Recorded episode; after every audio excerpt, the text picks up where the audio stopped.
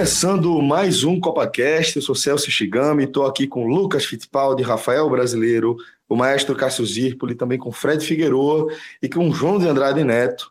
Estamos aqui, portanto, na nossa formação é, completa para a gente analisar esse 23º dia de Copa do Mundo da Rússia, o dia que marcou a eliminação do Brasil e é, depois de a gente entrando aqui no nosso quinto, na nossa quinta temporada, né? A gente infelizmente está gravando aqui é, mais um programa sobre a eliminação do Brasil é, na Copa do Mundo, né? A gente tem a primeira semifinal definida com a vitória da França sobre o Uruguai e com a vitória da Bélgica sobre o Brasil. O Brasil Deus a Copa, a Copa do Mundo mais uma vez nas quartas de final do Mundial. Então, estamos aqui para analisar, é, obviamente, o que aconteceu dentro de campo, tentar é, encontrar justificativas para. Não justificativa, né? Mas fazer uma análise do que aconteceu durante os 90 minutos, também fazer as nossas projeções para os rumos da seleção brasileira a partir dessa eliminação. É, antes de a gente, de a gente começar a falar de futebol, talvez seja até importante aqui para é, talvez a, a, a, sanidade mental de todos nós que somos fãs da seleção brasileira, dar aquela pausa no futebol, uma breve pausa. Afinal de contas, é, o futebol mais animado do Brasil não permite que a gente se desligue completamente dos assuntos envolvendo o futebol, né? Mas é, a gente sempre é, é tempo de dar, de dar, aquela respirada, né? É um momento onde a gente vai é, tirar a cabeça um pouquinho da bola, Rafa, e de repente é, mergulhar num ambiente diferente, né? Um ambiente que faz, é, que te remete a de repente aquele clima de praia, com o chopp gelado, servido na temperatura certa, com a cremosidade certa e com tudo, todas aquelas, aquelas, é, aqueles petiscos, aquelas iguarias que vem ali da, da churrasqueira da companhia do shopping, né, Rafa? É, meu amigo, nesse sábado aí, domingo, desse fim de semana aí, que a gente sabe que se o podcast do 7 a 1 a turma escuta até hoje, esse do 2 a 1 da Bélgica, a turma vai escutar por um tempinho aí. E nada melhor do que para acompanhar do show, para esquecer, para dar uma relaxada, lembrar que futebol passa, que a vida segue e o lugar é perfeito, né? Ótimo atendimento, como você falou, chopp perfeito, atendimento do mesmo nível. E no sábado né, tem um sunset, né, meu amigo? Você dá uma relaxada, domingo também quando vai almoçar tem uma musiquinha ao vivo. Então, se você quiser dar uma relaxada, dar uma esquecida, vá lá na companhia do Chopp, Avenida Conselheira Guiar, número 2775. Quiser fazer alguma reserva, tirar alguma dúvida, pode ligar aí no 3465 9066 e vá, que é garantia de lugar fora de série de você pelo menos ter um pouquinho de conforto, nem que seja um conforto gastronômico, né? Porque se a cabeça tá inchada, a barriga não precisa sofrer não, né, Figueroa? Sem dúvida. A chance de almoçar domingo lá é enorme. Inclusive, quando eu voltei da Rússia, Celso, a primeira parada, literalmente, foi na companhia de chopp.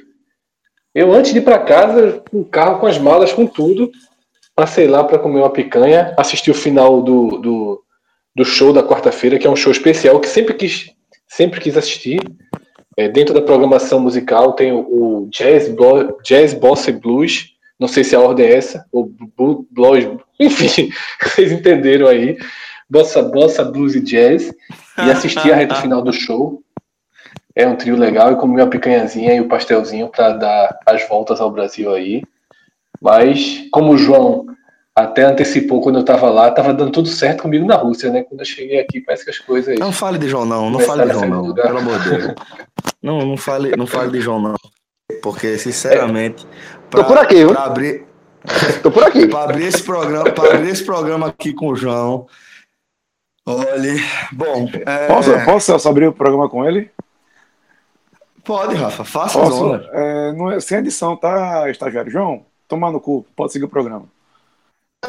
Ó, que violência, porra. Danoso. Isso, é, isso, é um carrinho, isso aí é vermelho direto. Quer de novo? Quer tomar no cu, sai do programa.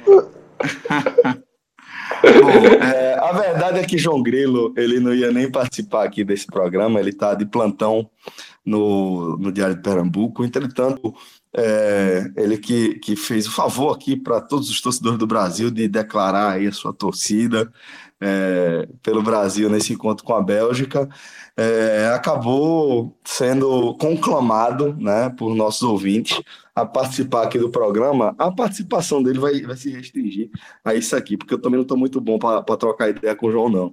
Então, João, é, fica à vontade aí para você para você falar e, e, se defender, né? No caso, é o que você vai fazer aqui, é se defender da, dos argumentos dos nossos ouvintes que ficaram pegando no seu pé com toda razão, com o fato de você ter diminuído a seleção belga absolutamente nada, quando na verdade está comprovado que é uma seleção é, de qualidade, de bom nível técnico. Então fica à vontade, João, para fazer uso aí do, do, nosso espaço. Primeiro, eu nunca, eu nunca neguei que a geração da Bélgica tinha qualidade.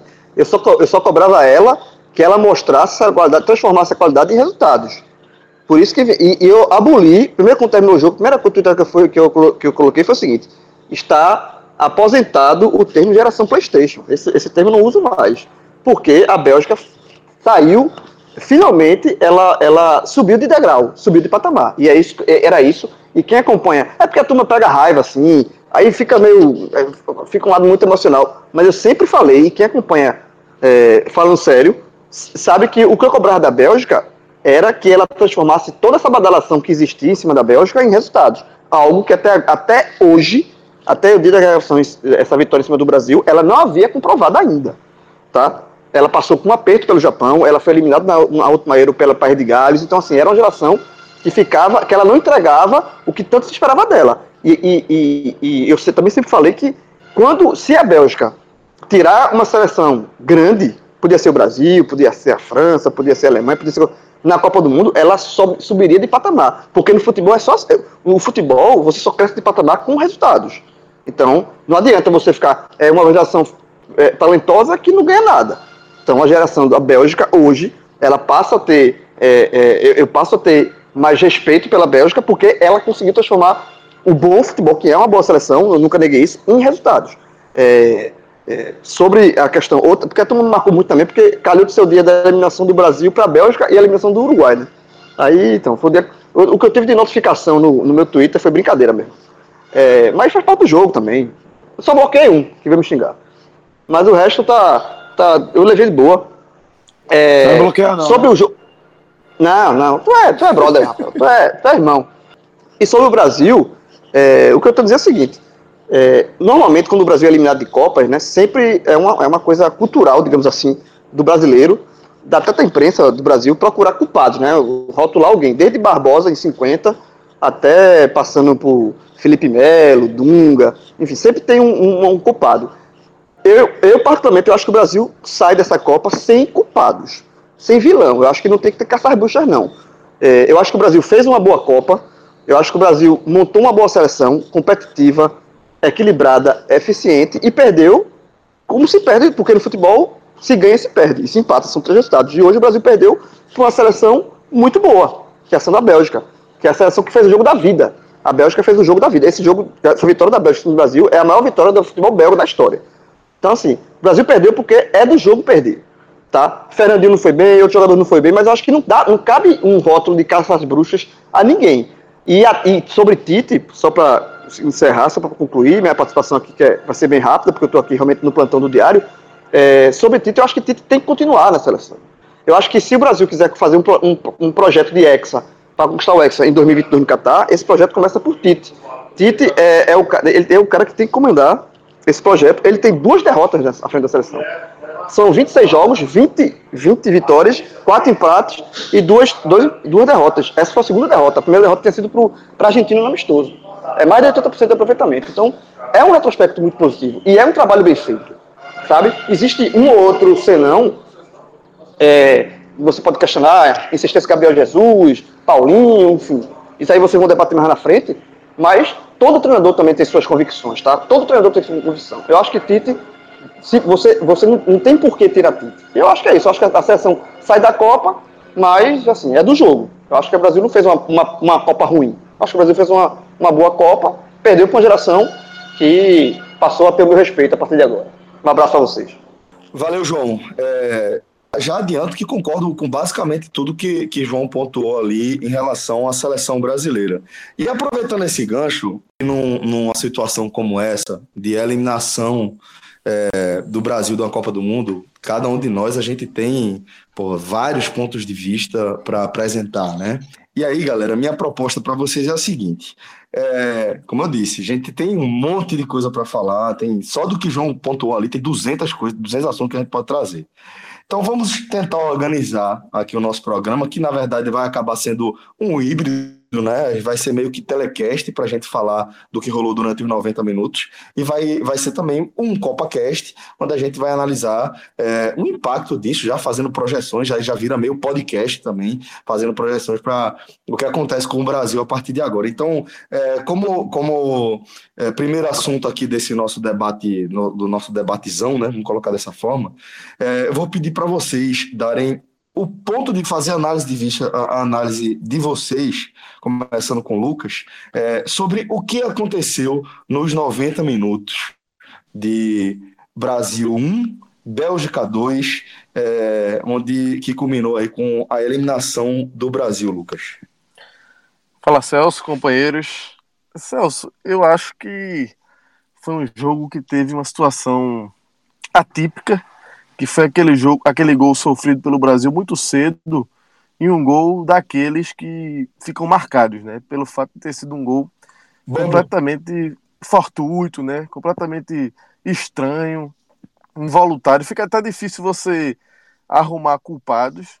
Já digo aqui que pelo gol não vou crucificar Fernandinho, porque poderia ter acontecido com qualquer jogador aquele lance. A bola resvala. Contra, né? Gol contra. A bola resvala Isso. no braço dele. É de uma infelicidade sem tamanho. E acaba. Company, ainda, Company ainda desvia na bola. No, no... Desvia. Eu vi até um. Eu vi até um, um. Tava vendo um pós-jogo, não lembro qual foi o canal, acho que foi na própria Globo. E eles fazendo a análise. Teve esse erro, que Company ele se desloca é, do meio da área, ele cruza a área inteira do Brasil, vai lá pro primeiro pau, ninguém acompanha, fica todo mundo. Mas é porque mas é que o Brasil não marca é, homem a homem, né? É escanteio, é zona, isso já tá muito claro. É. Em escanteio, o Brasil marca por zona. E aí, de fato, quando o Company sai do, do, do segundo pau e passa pro primeiro pau, ele passa livre, sem ninguém acompanhar. Passa livre, fica todo mundo olhando pra bola, ele, ele desvia, aquele desviozinho acaba matando, né? Mata Miranda, que teoricamente estaria na bola resvala em Fernandinho e tal. É um gol que, que muda o jogo, né? Muda o desenho da partida. É o imponderável, né, Lucas?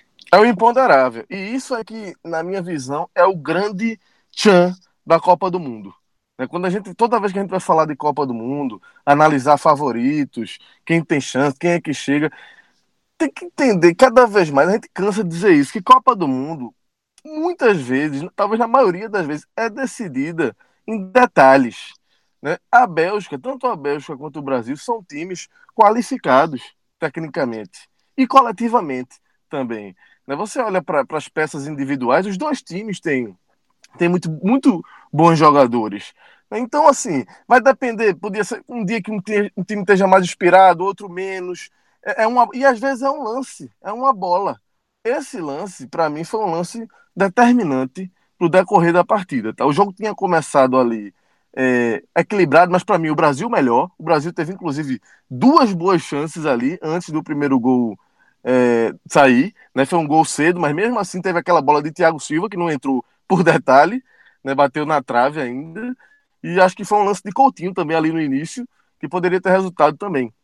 Então sai o gol da, da Bélgica, e aí muda o desenho. O Brasil, a meu ver, sente o gol, tá? Eu acho que o Brasil sentiu o gol. O Brasil eu não acho que o Brasil tenha tido, por exemplo, uma postura, ainda que a, a Bélgica seja um adversário mais forte, visivelmente mais forte do que a Argentina, mas não acho, por exemplo, que o Brasil tenha tido uma postura como a da França, quando tomou a virada naquele início do segundo tempo. Eu senti uma França muito tranquila e segura para ir buscar o resultado. Acho que o Brasil deu uma ficou meio perdido, interferiu num, num padrão de jogo do Brasil, mas o Brasil em nenhum momento também é, se destrambelhou, tá? Também não, não baixou cabeça, não é isso não. Eu só acho que não manteve o padrão, mas foi para cima, né, tentou. Só que aí veio o segundo gol. Né? O Brasil tentava forçar, tentava continuar é, com a bola, tentava. É natural que a, que a Bélgica também se retraísse um pouco ali, tá com a vantagem no placar, é, enfim. Mas aí no, o segundo gol, para mim, esse sim eu acho um erro grave. Porque não pode um jogador, Lukaku, que a gente sabe o potencial, a qualidade dele, mas não pode pegar a bola e atravessar o campo quase inteiro, o cara partir do meio de campo e não ter ninguém para fazer uma falta, para dar uma chegada junto do cara, sabe? deixar o cara entregar a bola no pé de De Bruyne, para De Bruyne com a qualidade que tem dar aquele chute. Eu não vou falar nem do chute de De Bruyne, ali já é o finalmente. Não pode aquela condução de bola de Lukaku é que para mim não existe. Pronto. Aí, é, é aí Lucas. Aí Lucas, aproveitando essa, essa sua descrição, é onde acontece o grande erro de Fernandinho na partida, né? Que é quando ele, ele tem, inclusive, duas oportunidades de matar o lance ali, que é o, o recomendável, né? É o, o padrão, inclusive, para essa proposta de jogo, é você parar a jogada, se o contra-ataque com falta, se possível, na primeira linha. Era o que qualquer pessoa esperava. Era o que qualquer, qualquer pessoa esperava. esperava. Falta tática. No, no segundo, no, no, quando o Brasil diminuiu o placar, no segundo tempo, já na reta final. No primeiro ataque do Brasil, que o Brasil Exato. foi, a Bélgica fez essa falta tática. No primeiro, o primeiro lance. Então, Verdade. assim, Fernandinho não era um cara pendurado, era um cara que estava jogando ali. O jogo já está 1 a 0 não podia ter esperado nunca. Aquilo ali é, foi um erro, para mim, um erro gravíssimo. Primário, foi, assim, foi, foi basicamente a sentença do Brasil. Virar um 2 a 0 no mata-mata desse aí, só, só se você for o Japão. Você, você, sendo, você sendo um time mais qualificado no mata-mata desse, para você levar uma virada dessa no jogo mata-mata, é, é, não é todo dia que você vê um negócio desse, não. É então, assim, ali, matou, matou o Brasil praticamente ali. E é por isso que eu, que eu. É como eu falei, o primeiro gol tá na conta do imponderável. Pode acontecer com qualquer time, qualquer jogador, acontece. É infelicidade. O segundo, não. O segundo é um erro primário é, é, é, um, é um erro de. Porra, é quarta de final do Copa do Mundo, pô. E tem um fator aí para ponderante ainda. O Brasil, atrás do placar, é natural que ia ter que se expor mais e que ia dar espaço a contra-ataque. Então você tem que ter um pouco de consciência do, do que é o jogo. Um, um volante como Fernandinho, como Paulinho, o jogador tem que saber que, porra, se a gente vai buscar o resultado, vai estar suscetível. Os caras têm qualidade, pô. Os caras vão Exatamente. sair no contra-ataque, a gente tem que estar ligado para matar. Lucas, Lucas, são jogadores de Manchester City e Barcelona, respectivamente. Não dá pra, não, não são jogadores que não estão acostumados a este tipo de cenário, como o Cássio falou, de uma falta tática, né? Ali é o que deveria ter sido feito do ponto de vista tático, do ponto de vista talvez até técnico. O que, o que, é, o que deveria ter acontecido ali era falta em Lukaku, óbvio, deixando claro. Talvez não levasse nenhum amarelo. Exato. Talvez. Ninguém não levasse nenhum amarelo. E ninguém aqui tá defendendo violência, meu Deus, pra deixar claro. A gente falando de falta. É parar o jogo, né? Matar o cara, não. Puxadinha na camisa, qualquer coisa. Né? Lógico. Qualquer coisa que pare o jogo e interrompa o contra-ataque. A gente tá falando da Bélgica. A bola parou no pé de De Bruyne mais uma vez. Né? De Bruyne que, que teve é, muito espaço para jogar, sendo De Bruyne, pô. O Brasil não estava enfrentando uma seleção que ele, que ele desconhecia as peças. O Brasil estava enfrentando a Bélgica, de jogadores que estão jogando nos maiores campeonatos do e mundo. Outro, e outra coisa. Um jogador como De Bruyne livre naquele lance. O que me causou espanto foi que a Bélgica já tinha feito um gol assim na, na, na fase anterior, contra o Japão o virou a partir dessa forma. Um escanteio a favor do Japão, gol da Bélgica. Aí agora um escanteio para o Brasil, gol da Bélgica. Se fosse ainda a relação contrária, se o Brasil tivesse tomado o primeiro, mas ou seja, o, ou seja, o Brasil, que mesmo que não tivesse desse lance, já teria essa consciência que esse time era capaz de fazer isso. E depois do time ter feito na última fase, não é, é muito estranho que o Brasil, numa faixa de 50 metros, ninguém tenha pensado, ó, oh, é melhor parar é melhor parar do que simplesmente não, deixa lá que Alisson defende, que a gente vai, vou até falar do goleiro mais pra frente. Então, assim, eu achei de uma inocência tática do Brasil. Até porque a falta é tática, o nome então foi inocência tática e que é crucial numa fase como essa, como já vem sendo há quase 20 anos. Concordo. Fit, é, conclui a tua análise aí do jogo para a gente andar também com o nosso debate. Tá, Celso, até para não me alongar muito, eu só queria assim, pontuar o que eu acho que realmente faltou para o Brasil, que foi o que pesou decisivamente, decisivamente para a eliminação do Brasil. Esse segundo gol, sobretudo, e, e eu acho que assim, individualmente, é, as peças do Brasil principais, os principais jogadores, é, renderam abaixo do esperado.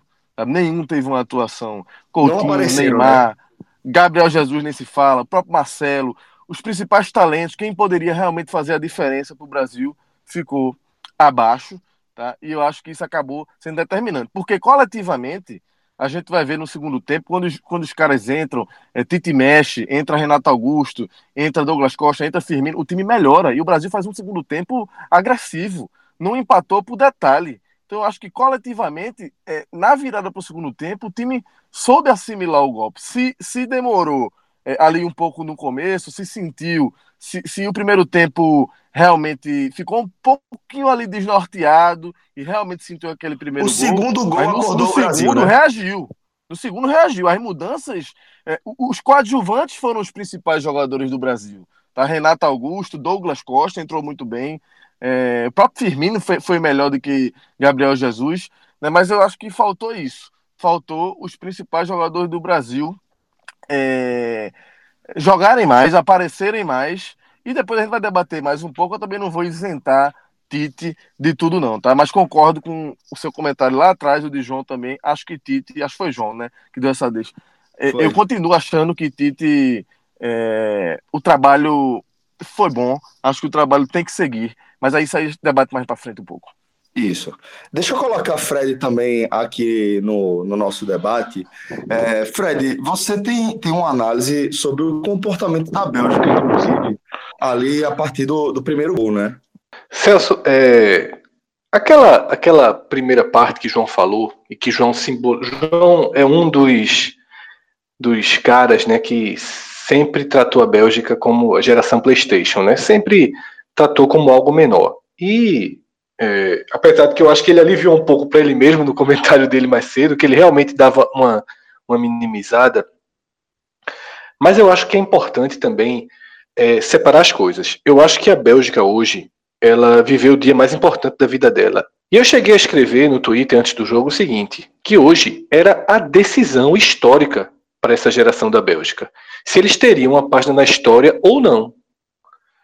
Agora, mesmo que percam da França, a página na história está escrita. É uma geração que tem, tem um feito histórico.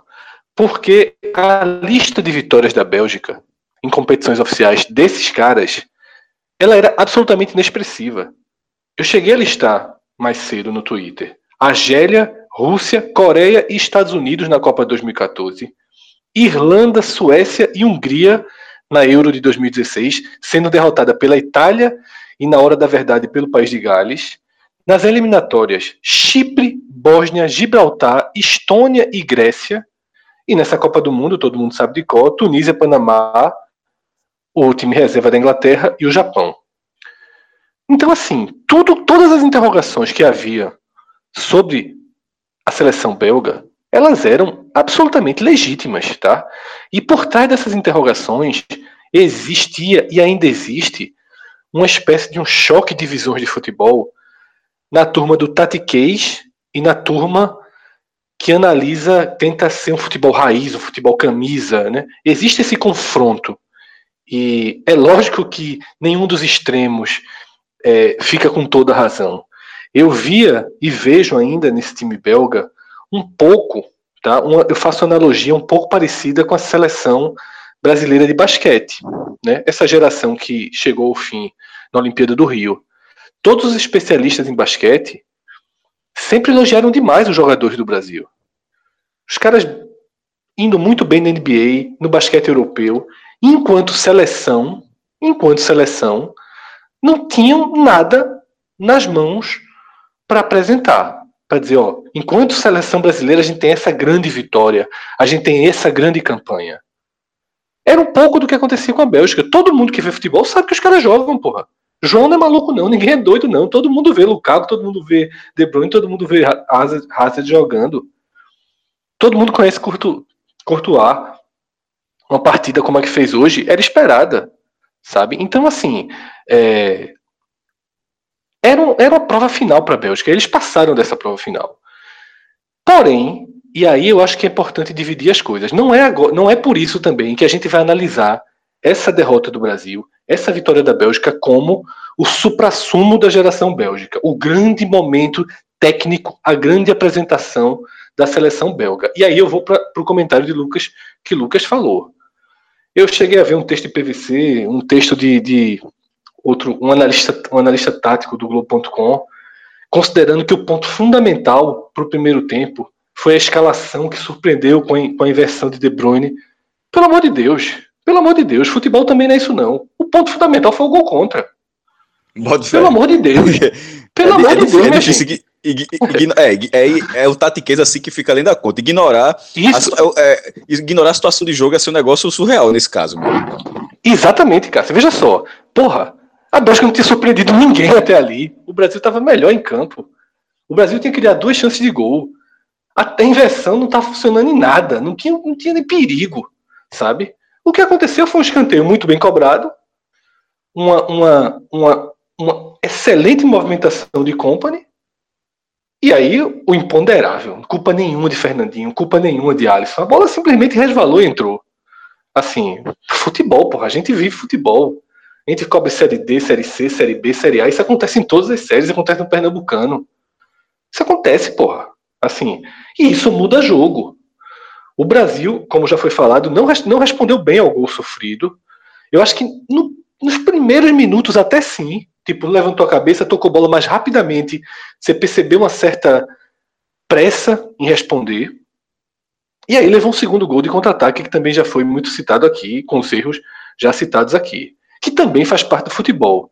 Só depois, só depois desse 2 a 0 é que o posicionamento belga se impôs. Só depois do 2 a 0 é que a Bélgica demonstrou uma inteligência de administração de jogo que fez com que ela mereça o resultado, tá? Mas aí eu acho que foi Cássio falou. Tirando o Japão, a Croácia também teria capaz de fazer isso. A Suécia seria capaz de fazer isso. A Inglaterra seria capaz de fazer isso. A França nem falo. Tá? Qualquer seleção deste porte com 2 a 0 ela tem elementos suficientes para administrar o jogo. Então, a, a, primeira leitura que eu faço é o seguinte: ótimo, a geração belga virou a página da sua história, a seleção vir, passou. Hoje a gente muda o termo. Deixa de ser geração, porque ninguém questiona a qualidade técnica desses caras isoladamente nos seus clubes. Hoje a geração virou seleção. A seleção tem uma vitória maiúscula para chamar de sua a seleção se colocou na semifinal de Copa do Mundo, tá? Então, ok, entraram para a história. Porém, não foi uma atuação soberba, não foi uma, uma, atuação de imposição sobre o Brasil. Esses caras não engoliram o Brasil, como praticamente ninguém engoliu ninguém nessa Copa do Mundo, tá? Então, assim, menos. Eu acho até que o Brasil é, é, criou chances suficientes para que esse jogo fosse empate. Eu acho que se é, é tivesse uma, uma, uma, um resultado justo no futebol. É lógico que existem vários caminhos para a justiça. A Bélgica soube se defender, mas também não soube tão bem. Tanto que o Brasil teve duas bolas cara a cara com o goleiro, fora a defesa no final, fora as bolas que Douglas Costa entrou pela direita e cruzou e Courtois fez grandes defesas. Ô, Fred, então, assim, basta, basta dizer que Courtois foi o melhor nome do jogo, né? O melhor em campo. Exatamente. Não foi escolhido, né? Não foi escolhido foi oficialmente. Escolhido oficialmente foi, foi De Bruyne. Mas. Que pra mim também não foi. É... Pra mim, o melhor. Foi Courtois. Pra mim foi Courtois. Foi Courtois. Foi Courtois. Assim, mas pra mim foi Courtois. Então, assim, o que eu quero dizer é o seguinte: futebol para futebol, futebol para futebol, esse jogo foi empate. Tá? Eu não acho nem que a maior virtude da Bélgica na partida, que foi a administração fria e organizada do resultado, eu não acho nem que eles foram perfeitos nisso. Porque se eles fossem perfeitos, o Brasil não teria tido a quantidade de finalizações na barra que teve. Então, assim, nem tanto ao mar, nem tanto à terra.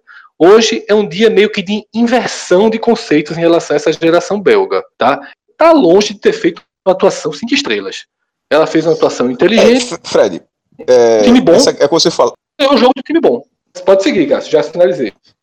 É, isso que você falou agora, é, concordo bastante. Inclusive a, a tuitada que eu estava até enquanto estava falando, a tuitada que você deu aqui, que já está mais de 200 curtidas, que, o, sobre, sobre o, que é mais sobre o Brasil. É, mas sobre a Bélgica, especificamente, que você falou, concordo.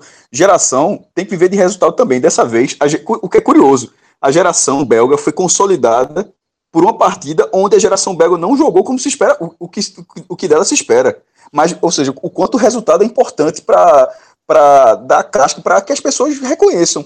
Tipo, não adianta ser é um, um time que não perde a 20 jogos, o time que joga bem, o time que goleia. É, pô, esse time ganhou os 5 jogos da Copa. Só para a Bélgica está 100% na Copa até agora. Tem o melhor ataque da Copa, venceu todas as partidas, mas até ganhar um jogo desse tamanho, é, você acaba não respeitando, entre aspas. E acaba a, a, obtendo essa vitória dentro de uma partida onde ela não foi. ela não foi essa Bélgica toda. E sobre o número que você falou de finalizações, o scout é violento. 26 a 8 para o Brasil. E considerando as finalizações certas, rea, chances reais de gol, 9 a 3 É muita coisa a também. no segundo tempo, Cássio. Que 17 a 1 no assim, segundo. É. é. Que só para contrabalancear, eu acho que tem a ver também com a circunstância do jogo, né? O time Sim, que não, sem dúvida 0, nenhuma. Né? Não, mas eu, coloquei exatamente isso no posto. Veja, é, é. isso, inclusive, a gente teve até esse debate, até no Donovan, que era só sobre isso aí. Que depende, a circunstância do jogo era fundamental também, não só isso, mas também para o número de posse de bola, de finalizações. O Brasil ter finalizado essa quantidade toda, não é por, só porque a Bélgica não fez uma grande partida, não é isso não. É porque a Bélgica conseguiu, com 30 minutos de jogo, construir uma vantagem considerável dentro de, um, de uma é partida desse tamanho. Então, assim, Mas eu acho que é, é, era, o, o, essas finalizações contam chute de fora da área, o Brasil estou muito de fora da área, e, e, tanto, é que, tanto é que das 26 finalizações, só 9 são certas. É, só subtrair para ver a quantidade de chute errado. Né? Ou seja, não é só é 20, não é só 26 o Brasil martelando, não. É muito chute sem direção, chute que, travado pelo zagueiro, mas ainda assim o Brasil também conseguiu ter lances de perigo. O lance de Neymar, que é o último, foi de fora da área e cortou foi buscar no ângulo. Então, eu diria, é, Cássio, o Brasil. Fala. Teve, teve esse lance de Neymar e eu valorizaria ainda, muito ainda, é, talvez até mais, do, dois lances, né? Aquele é, jogadas Aquela entrada de Renato Augusto era bola de gol. Não, ele, que é pra fora. Cara cara Ela entra nos goleiro, 26. É bola de gol. E, e assim, aquele outro lance que uma excelente jogada de Neymar, que ele deu rolando para Coutinho, Coutinho, era outra bola de gol ali também. Então, então mérito da ver. seleção de ter conseguido criar essas oportunidades claras de gol. Essa, essas, essas duas oportunidades, elas estão no limbo. Tipo, enquanto tem muitos chutes sem direção, sem, sem, sem um grande perigo de gol, esse, o que é do 20, que tá juntando tudo, que é o 26 a 8, o 9 a 3, não conta essa chance, chance de Renato Augusto, que foi uma chance gigantesca do empate. No momento ali, era para era, era virar o jogo em dois minutos. Uma, é porque, assim, faz o gol da forma. Achei muito bonito o gol do Brasil. O cara subiu no terceiro andar na cabeçada no cantinho, e depois no lance daquele rápido, e que o cara bate daquele... né? O grande lance é, exatamente. jogo, né? Aí, e depois, se ele empata naquele lance ali, mas aquilo ali entra como chance errada. Ou seja, no 9 a 3 aquele lance não tá. É, a Bélgica conseguiu um, um resultado para mudar o seu patamar sem, sem, sem, ser o seu futebol, mas com méritos dentro da, da construção do jogo, como foi na primeira meia hora. E, e, o Brasil errar faz parte do jogo da Bélgica. Não só porque o Brasil errou porque tava com miopia, olhou a bola errada, não. É porque outro time forçou o erro forçar o erro faz parte do jogo também. Isso, e isso é o mérito da Bélgica, que não dá para negar. Você forçar o erro do adversário. E no caso do Brasil, dois. É, é como vocês já falaram muito bem, o, o próprio, a própria a movimentação de Compa no, no, primeiro gol, claro que ninguém vai contar com gol contra, mas a movimentação dele, ele, ele provocou o erro do Brasil de alguma forma. E no segundo lance, a, a, a velocidade que, que, a Bélgica sai no lance e o Brasil não teve a velocidade de reação, do que fazer, de, de como parar a jogada acaba Cássio, fora da. Cássio. Fala. Cássio, e reforçando o que você está dizendo, são dois gols de dois pontos fortes da Bélgica. Então, isso encaixa perfeitamente no que você falou, de forçar o erro. O Brasil errou, errou, mas errou em dois pontos fortes da Bélgica: a bola aérea e o contra-ataque. E nisso, é, a Bélgica, veja, um time que chega na semifinal da Copa com 100% de aproveitamento, eu não vou tirar méritos. Vem, e com o melhor ataque da Copa e eliminando o Brasil, esse time tem méritos. Já tinha antes, por ser a brincadeira ou não, a geração belga, e agora tem.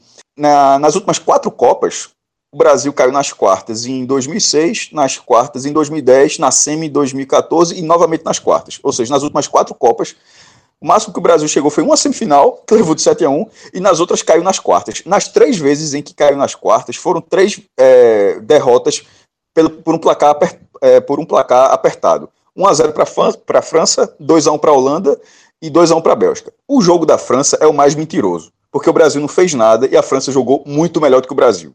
Aquele, aquele ali é um placar barato. É, porque o Brasil foi inoperante naquela partida. Agora, as, os jogos da Holanda e da Bélgica são, são duas derrotas no, nos detalhes. É, o, o, jogo da Holanda, por exemplo, o Brasil perdeu de virada e e como a gente está falando de forçar o erro, a virada da Bélgica começa no momento. O Brasil jogou muito melhor no primeiro tempo, naquele jogo da Holanda, em 2010, e a, e a virada começa com o goleiro catando borboleta. A, acontece um erro daquele, como foi Musleira contra a França, hoje mais cedo, mas assim, começa no erro daquele, psicologicamente o time abala, cinco minutos depois vem a, a virada e o Brasil não consegue reagir. Contra a Bélgica, é, é aquela derrota que você lamenta porque, tipo, você não levou. É, tipo, o Uruguai perdeu da França e não dá para ficar reclamando. O Uruguai não teve chance contra a França. Teve uma chance no primeiro tempo. Quando, quando a França fez 2 a 0 aos 14 minutos, acabou o jogo ali. No caso do Brasil, não. O Brasil é para você ficar lamentando durante muito tempo, pelo menos três chances nos últimos 10 minutos, quando já está 2 a 1 um. Não estou nem, tô nem falando antes do jogo, porque botou uma bola na trave antes de, de fazer 1 a 0 Antes de levar o segundo gol, teve outra chance teve uma chance para empatar. Mas quando o Brasil fez o primeiro fez o gol dele, 2 a 1 teve uma chance com Renato Augusto, outra com Coutinho, que, que essa bola rolada que o Lucas falou, e a última, o, o chute Neymar. E, e, que Courtois defendeu. Então foi uma partida onde o Brasil ficou muito perto. E isso é que, é, é isso é que fica uma lamentação. O Brasil não foi eliminado, é, acabou tudo, como foi a, a última Copa, estava tudo errado. Não, não foi tudo errado. Foi perder um jogo de futebol, que acontece. Rafa, é, você foi um dos que eu vi no Twitter ali pós-jogo, ali na, na, minha timeline, é, defendendo ali com mais veemência de que é, o oba-oba em torno do desempenho da Bélgica na eliminação do Brasil era oba-oba, de fato, né? Vou dizer nem oba-oba total, porque como o Fred falou aí, as circunstâncias do jogo fizeram que a partida ficasse favorável à Bélgica. Ela foi eficiente demais.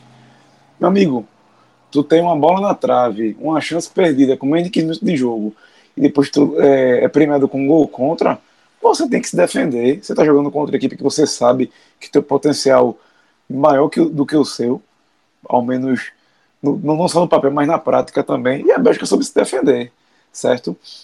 Depois vem o segundo gol no contra-ataque, bem orquestrado. Nem vou falar aqui de que a jogada devia ter sido matada no começo. E aí eu também vou colocar só, só mais um, um, culpado aí nesse lance. Paulinho, certo? Paulinho poderia ter matado no começo também. Mesmo lance, mesmo lance. Mesmo lance, mas enfim, segue o jogo. E a Bélgica soube se defender, foi eficiente. Só que eu só não consigo entender como é que o pessoal achou uma. Acho que foi um baile, como eu estou vendo algumas pessoas dizerem, quando a equipe depois só fez se defender, quando o Lukaku não ganhou uma para Miranda. E Hazard, o que acontece? Sofreu falta ali no final da partida, driblou Fagner duas vezes, mas sempre depois de 2 a 0 daquele modo, segurando a bola, sabendo administrar o jogo. É, eu, sinceramente, não entendo como é que, por exemplo, Hazard recebeu aqui uma avaliação 9,5. Foi na partida boa, eficiente, como eu repito aqui, eficiente, o placar que estava, mas 9,5 eu, sinceramente, discordo. Eu acho que o Brasil, no segundo tempo, pela situação do jogo, como a gente já falou aqui várias vezes, em telecasts, em análise de, de rodada, quando um time vai para o vestiário perdendo 2 a 0 meu amigo, é lógico que ele vai para cima, é lógico que ele vai pressionar. Eu só acho que tem que ter um pouco de calma. E pelo potencial da Bélgica, a partida poderia ter sido muito melhor. Isso eu falo principalmente da parte ofensiva. E quando a gente é, vê aí que De Bruyne ganhou o prêmio de melhor jogador da partida, era para ser Courtois, era para ser um company, era para ser a linha de defesa da Bélgica, porque quantas vezes a gente viu Neymar entrar na área, Jesus ter a bola lá dentro e não conseguir fazer nada, porque a defesa está se comportando bem. Porque o time da, Bélgica, que a gente falava tanto de transição defensiva, tanto de proteção, é, falha, se comportou bem. Lógico, a situação da partida fez isso, mas ela foi eficiente e foi premiada com, com a vitória e com a classificação. Bom, discorda aí em relação a, a Hazard e a, ao desempenho de Hazard e de De Bruyne, porque entendo que Hazard fez mais do que só cavar falta ali no fim do jogo e ganhar alguns lances de Fagner. Ganhou todos os lances em cima de Fagner, a não ser ali os da reta final do jogo, quando Fagner começou a fazer falta finalmente, coisa que ele deveria ter feito desde o começo. Hazard foi uma peça fundamental de transição transição e de velocidade da, da, do meio de campo da Bélgica. Ele ganhou basicamente todas as jogadas. A, a Bélgica, a, a, o jogo da Bélgica se restringiu a segurar o ímpeto brasileiro a partir da construção ali do cenário de jogo, como vocês já descreveram, de abrir 2 a 0 com 30 minutos do primeiro tempo. E só fazer isso, eu diria, não foi de qualquer maneira. Fez isso muito bem, com muita eficiência ofensiva. Defensivamente, deu os espaços que a gente imaginava que o sistema defensivo da Bélgica pudesse dar. Por isso que eu também discordo que a linha defensiva da Bélgica foi o grande destaque destaque. O Brasil teve algumas chances de empatar a partida depois do 1 a 0 e já tinha tido outras chances também. Para mim, o que mais chamou a atenção foi justamente a segunda linha. A segunda, no, no caso, a primeira linha combativa né, da, da, do time da Bélgica. Muito precisa, muito sincronizada. E o que acontecia era, De Bruyne, de maneira surpreendente, a meu ver, ele teve muita liberdade justamente na reposição de bola da equipe da Bélgica. Porque o que é que a gente via? A gente e o Brasil circundando ali a área da Bélgica, tentava algumas jogadas individuais, mas muitas vezes não conseguia entrar na área, tentava em chute de fora da área. Os bloqueados, basicamente todos, De Bruyne conseguia recuperar, porque ele tinha muita liberdade. O Brasil não marcou De Bruyne ali na cabeça de área da, da, da seleção belga, quando estava é, é, é, com a posse de bola. Então de, foi De Bruyne que cadenciou o jogo e quase todas as vezes passando a bola para os pés de Hazard, que fez isso de maneira meu amigo, quase perfeita. Basicamente perfeita. Raza jogou muita bola. Eu, eu, eu, acho, eu, eu, eu arrisco dizer, inclusive, que foi a melhor atuação de Hazard que eu vi em alto rendimento. Assim. Eu acho que assim, foi um jogo que, porque ele precisava fazer, estava também completamente alinhado. Assim, é o, o, o, que, o que Hazard fez foi, assim que a Bélgica recuperava a bola, distribuí-la com tranquilidade, valorizar a posse de bola e fazer de forma de fazer de, de cabeça erguida essa distribuição. Eu acho que ele foi eficiente nisso. E assim que o tempo foi passando, quando o Brasil fez o primeiro gol, ele passou praticamente a só prender a bola, né, chamando a falta, chamando de forma inteligente para que o tempo passasse. Mas eu também não acho que foi essa atuação toda, não. Eu acho que foi um jogo que, pelo placar e pela forma com que o Brasil posicionou a pressão do segundo tempo, que ficou perfeito para quem faz isso. Aí agora, se ele fez bem feito, ótimo. Também não vou aqui citar. É. Se ele fez bem feito, exatamente, eu concordo. O, cenário é, eu concordo, o, o, cenário se descreveu perfeito para o jogo de De Bruyne e para o jogo de Hazard. Foi. E eles fizeram isso com perfeição. Essa é a questão. Que, Agora, isso, que... significa, isso significa que eu acho o Hazard melhor que Neymar, melhor que Coutinho, melhor que Douglas Costa? Não, não, nem aí. Nem eu acho, é, eu, essa a questão. É, eu acho que eles fizeram com perfeição essa função. Mas eu não acho que isso, eles foram. Que foi, que foi a função que o jogo pediu. É, veja só, talvez, talvez a Bélgica tivesse força suficiente para meter um 4 a 1 Mas não quiseram também. Assim, foi um jogo de muita administração.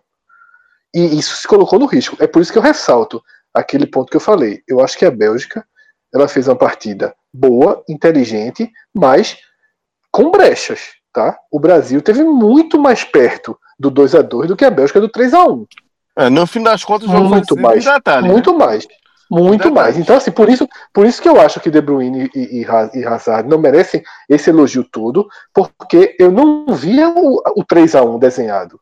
Eu até vi o 3 a 0 no primeiro tempo. O 3 a 0 é. se, se, se, desenhou, mas o, do, o 3 a 1 em momento nenhum. Então, por isso que eu acho assim, fizeram uma boa partida, uma partida inteligente. O 3 a 1 foram 15 minutos. É, não, sério, não, veja só, mesmo quando. Veja só, tava 2 a 0 e o Brasil esteve mais perto do 2 a 1 do que a Bélgica do 3 a 0 no segundo tempo. Eu acho que a Bélgica só teve ah, iminência eu, eu do terceiro gol falou, no primeiro eu, tempo. Eu falei isso porque tu falou que, que a Bélgica é, até teve perto do 3 a 0 mas não teve perto, perto do 3 a 1 Eu tô dizendo que de possibilidade de 3 a 1 só teve 15 minutos, não, né? Mas o 3 a 0 que eu digo da Bélgica foi até o árbitro habitar o primeiro tempo. No segundo tempo, a Bélgica não chegou nem perto. Né? Não teve, teve uma bola cruzada que bateu bem, mas ali já no momento mais, mais de afunila, afunilamento. Aí já foi quando o então, Brasil voltou diferente, né, do, pro segundo tempo, né? O Brasil é, é, é ali já eu acho, com um esquema diferente, inclusive.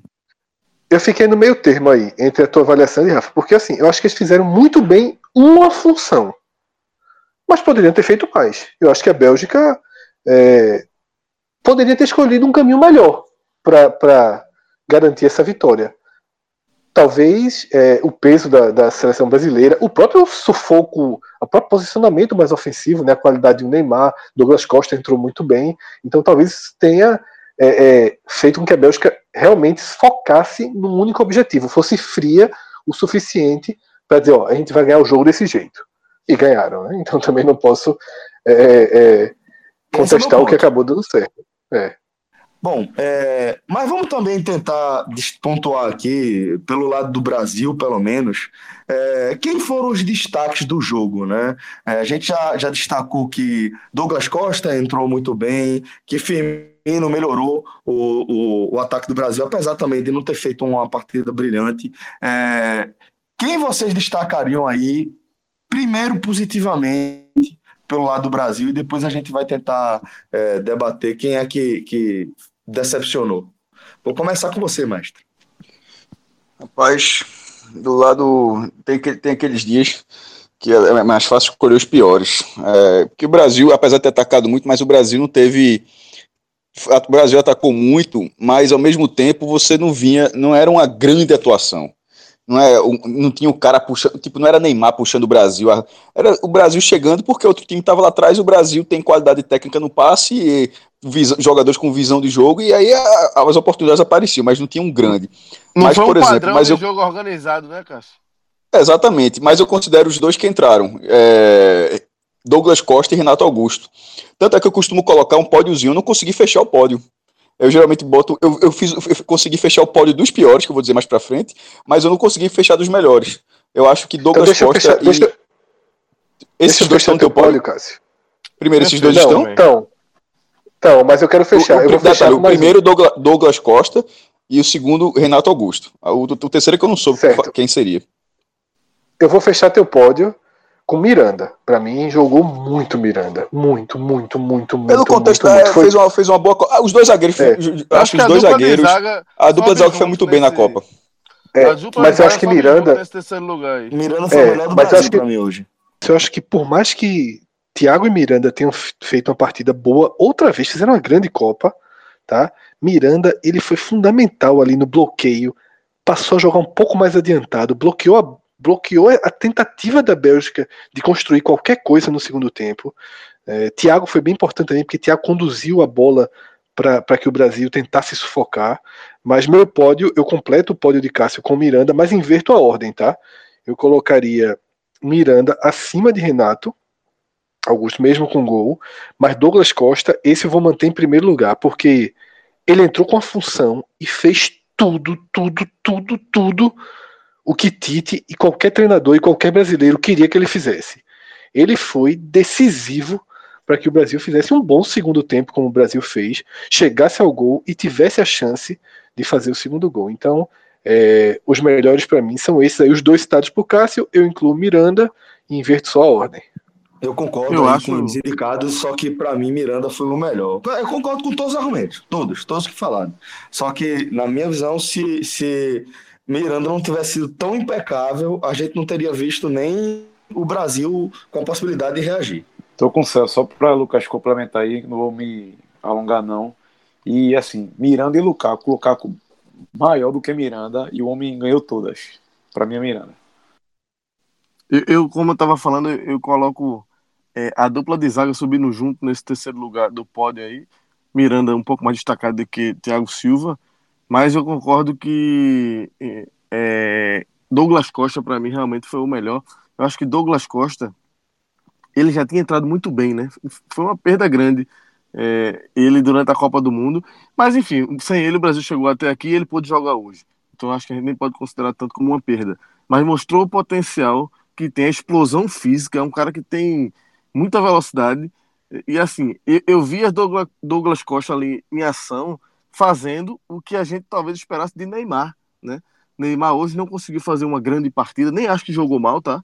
Mas o sarrafo de Neymar é sempre mais alto, é um jogador genial, e num jogo desse peso a gente sempre espera mais dele, tá? Mas é um cara que, porra, teve aquela bola no final, teve aquela bola para Coutinho, procurou, não se escondeu do jogo, mas você não via a intensidade, por exemplo, que a gente sabe que Neymar tem, né? Ele vem voltando, é claro que ele ainda não está no ápice, mas Douglas Costa entrou com esse nível de intensidade que realmente chamou muita atenção e ajudou o Brasil a sufocar. Acho que ajudou, não, acho que foi fundamental que o Brasil sufocasse a Bélgica ali no segundo tempo. Antes de a gente começar a debater é, quem decepcionou, né, vou pontuar aqui uma ausência, e aí, para mim, essa foi determinante.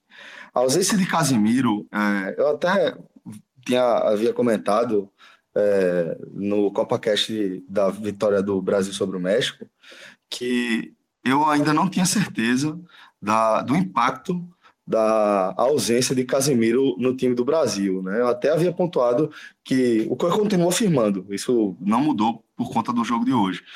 O Fernandinho é um grande jogador, né? ninguém é, é titular de um time do porte do Manchester City hoje, no campeonato como a, a Premier League, por tanto tempo, é, sendo um jogador sequer bom, tem que ser muito bom para você estar tá é, desempenhando a função que você desempenha ali.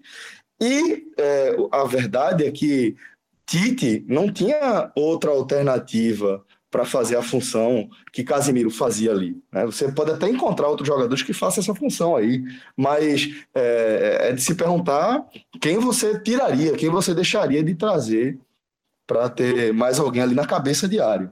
Então, assim, é, a ausência de Casemiro hoje, para mim, ela, ela foi de um peso decisivo para o resultado. É, destacando, deixando claro, não que, que ele pudesse fazer alguma coisa diferente, talvez até a bola tivesse resvalado no braço dele, no primeiro gol, e não no de, de Fernandinho, dada a, o tamanho da, da, casualidade ali, né? dado o tamanho da casualidade ali daquele lance. Agora, para o restante da partida, né, eu já não acho, por exemplo, que Casemiro sentiria pressão a partir de um eventual gol contra dele. Né? Fernandinho entrou na fogueira. Fernandinho entrou tendo que substituir um dos pilares do Brasil nessa Copa do Mundo, né? Um dos pilares do esquema de Tite, um dos principais jogadores do Real Madrid, que faz com que o Real Madrid tenha sido aí um dos principais times, o principal time do mundo nas últimas temporadas. Então, foi Fernandinho que entrou com esse peso. Então, acredito que naquela do si, né? É, se Casemiro tivesse em campo, talvez o Brasil é, tivesse uma altura diferente ali a partir do, do gol que sofreu. É, com essa explanação, já vou girar aqui, já que a gente acabou já tocando no nome de Fernandinho, é, para saber quem vocês acham que foram os piores desempenhos, ou talvez quem decepcionou mais é, no, no time do Brasil. Vou começar dessa vez com você, Rafa. Decepção do dia, a gente, assim, acho que o pódio de Cássio vai ser pódio até de 5, se brincar aí.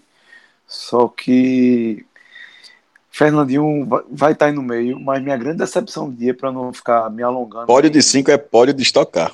Pronto, para não para não para não ficar me alongando muito, eu vou em Paulinho, que Paulinho para mim foi o cara que sempre vinha surpreendendo na seleção, sempre vinha é, atuando bem nas eliminatórias, tipo, vindo da China, a gente tinha muito aquela pulga atrás da orelha, e eu já achei que ele se escondeu do jogo, achei que ele decepcionou no contra-ataque, ele, ele foi o primeiro cara a dar combate, não matou a jogada do, do segundo gol, e também tem que dar as menções honrosas aí, né? Fernandinho, Marcelo e William, mas para mim o pior em campo foi Paulinho.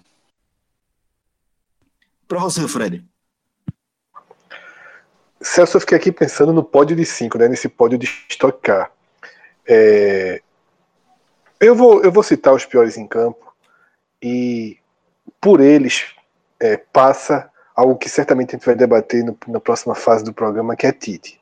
Eu acho que Tite, ele, é, como já foi spoiler de João, spoiler de Lucas, acho que até você também falou, eu acho que ele fez um grande trabalho, eu acho que ele é o treinador para o novo ciclo, mas ele cometeu um erro que é um erro comum, recente, em técnico de seleção brasileira, que é fechar o grupo e super proteger demais alguns jogadores e não, e não mexer tanto quanto poderia, tá? Eu acho que esse, essa seleção brasileira ela poderia ter sido um pouco mais mexida né, ao longo da Copa. Isso forma, como a Bélgica mexeu, a Bélgica soube mudar dois jogadores visando essa partida.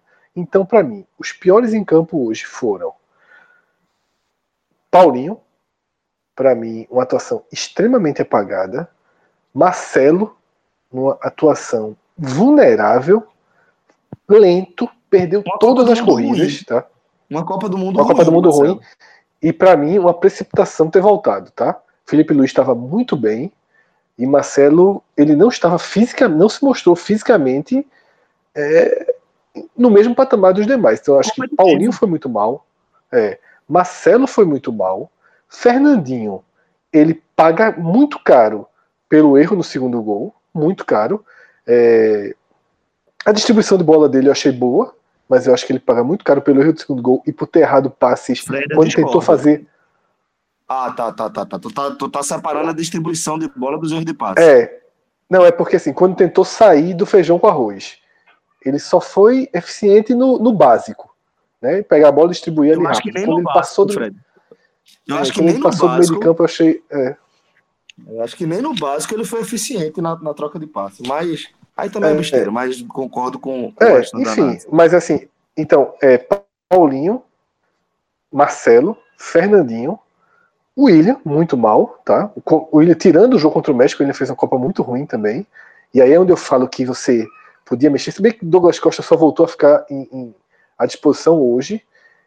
E, naturalmente, Gabriel Jesus, que aí sai, sai de bom- forma bom destacar, indefensável. né? Fred, é bom destacar aqui que o William ele é titular da seleção brasileira, principalmente por conta das lesões de Douglas Costa, né? É, exato. Então, assim, eu não tem como defender e não tem como defender Gabriel Jesus, tá? Não tem como. E aí, Tite fechou demais. Tite abraçou demais Gabriel Jesus, sabe? Até quando ele colocou Firmino, ele não tirava Jesus nas outras partidas. Assim, ele claramente não queria perder o jogador e perdeu a Copa, né? Então, assim, você pode fazer um grande trabalho, mas sem, sem é, fechar demais, sem fazer essa coisa de família, tá? Não é assim não, porra. Futebol se joga com 16, com 17 jogadores, porra, na Copa do Mundo, tá? Nossos times nos campeonatos brasileiros, tal, a gente joga com 13, 14 caras que dá pra jogar 12, 13 na seleção brasileira. Pelo amor de Deus, assim, você tem que rodar mais, você tem que buscar mais. Tite chegou a cogitar a ideia de Marquinhos no lugar de Fernandinho hoje, me parecia bem mais interessante, porque lembra mais Casimiro, né? É, faria porque Casimiro vinha atuando muito quase como um terceiro zagueiro em alguns momentos. E quando eu vi Tite na entrevista coletiva antes da partida citar que a primeira opção, caso o Fernandinho se machucasse ou tivesse sido substituído, seria Marquinhos, eu fiquei pensando, porra, por que não Marquinhos, né? Para dar essa consistência. Porque, Porque tá Fernandinho não tranquilo, deu Fred. nem de perto.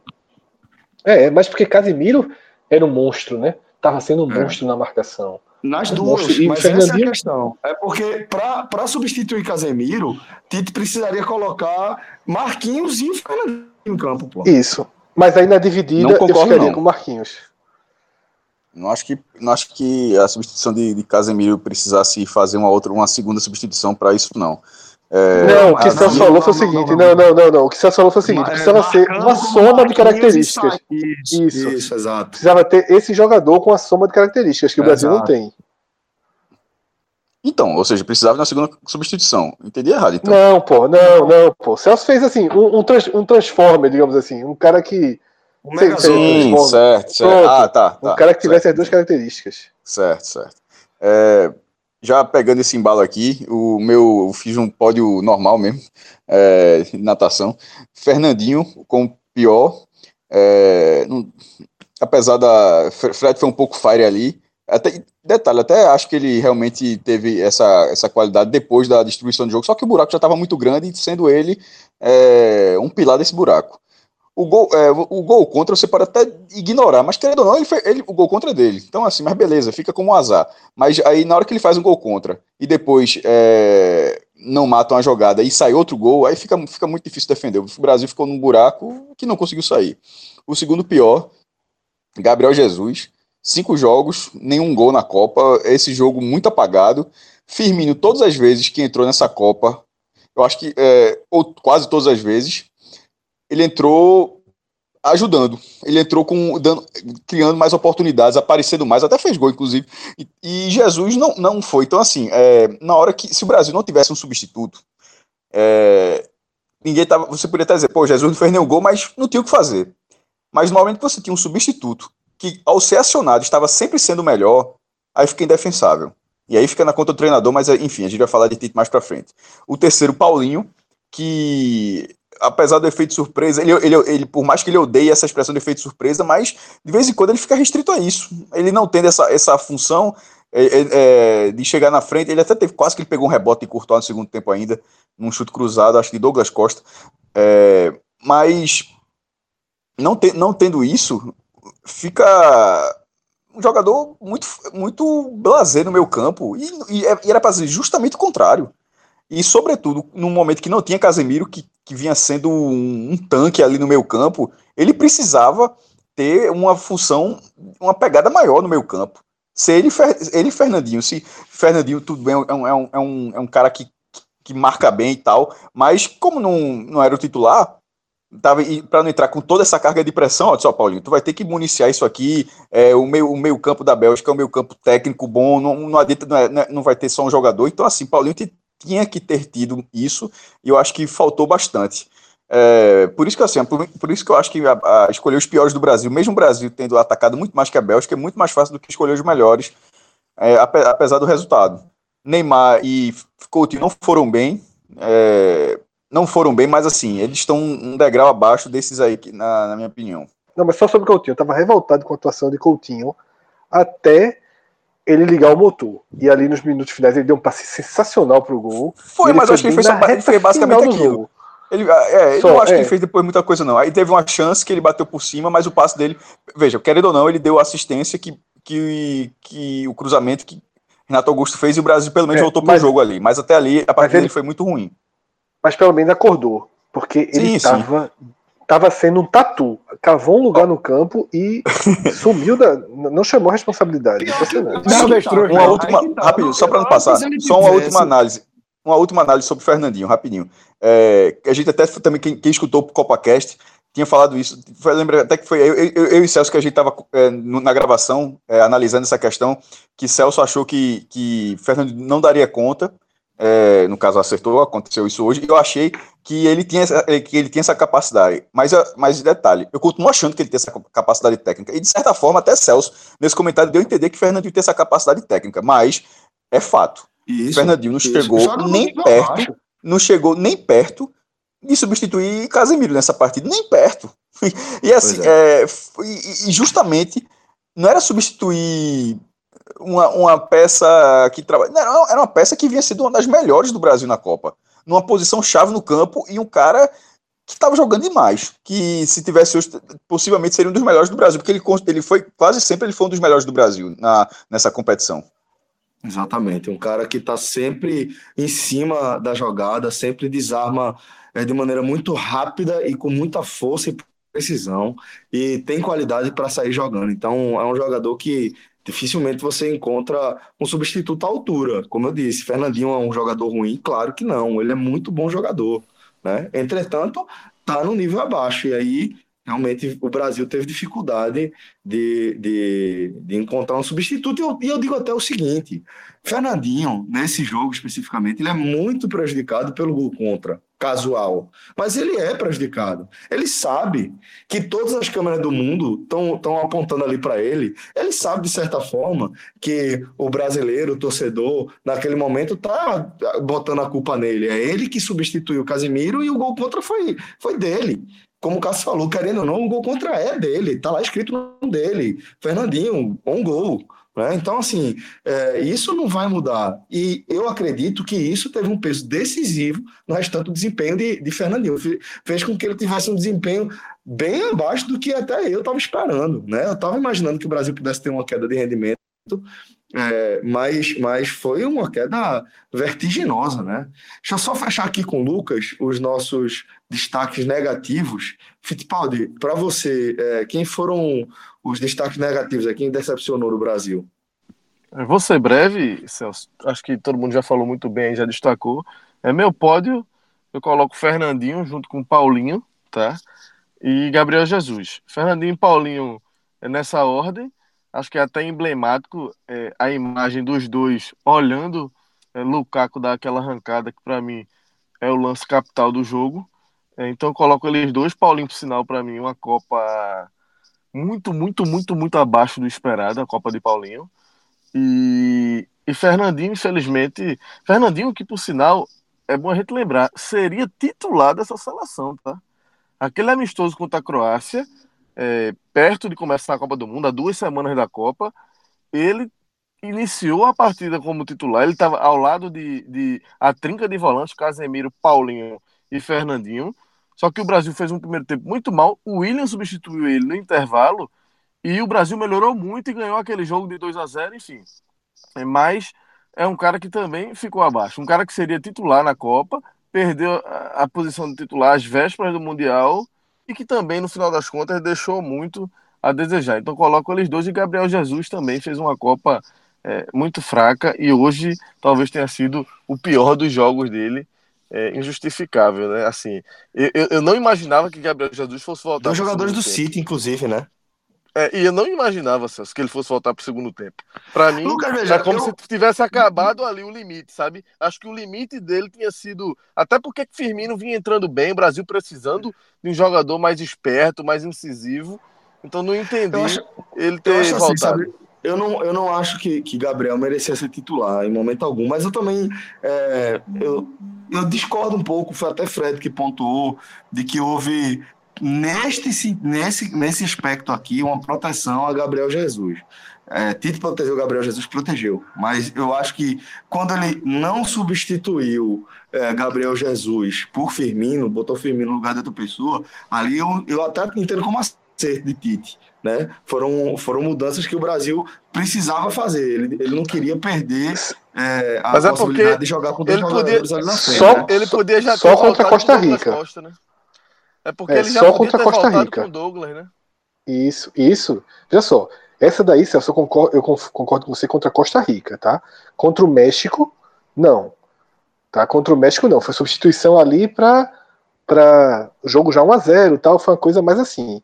Eu acho que Tite teve muito medo de ter uma pressão ainda maior para o Firmino. E a verdade é que Firmino chegou na Copa voando. Chegou, voando. Chegou. Um Não, grande final de temporada e foi, tem, tem um negócio e foi bizarro. muito Tite pouco aproveitado. Tite falou para Firmino que Firmino merecia ser titular. Tite deu essa é foda. pô. Veja só, até, Casemiro. Aí, cresceu... então, cara, porra, é melhor, é melhor do que falar. É melhor do que falar. Eu achei, é. Qual o sentido dessa frase? Eu concordo, tá? Pare... Hã? É. Eu concordo eu, com eu vocês, até tá? achei, ó. Eu até achei. Não, sei, que... não, tô, eu tô me questionando de Tite mesmo. Pra falar uma frase dessa, é melhor não falar, pô. Também acho, achei absurdo essa frase.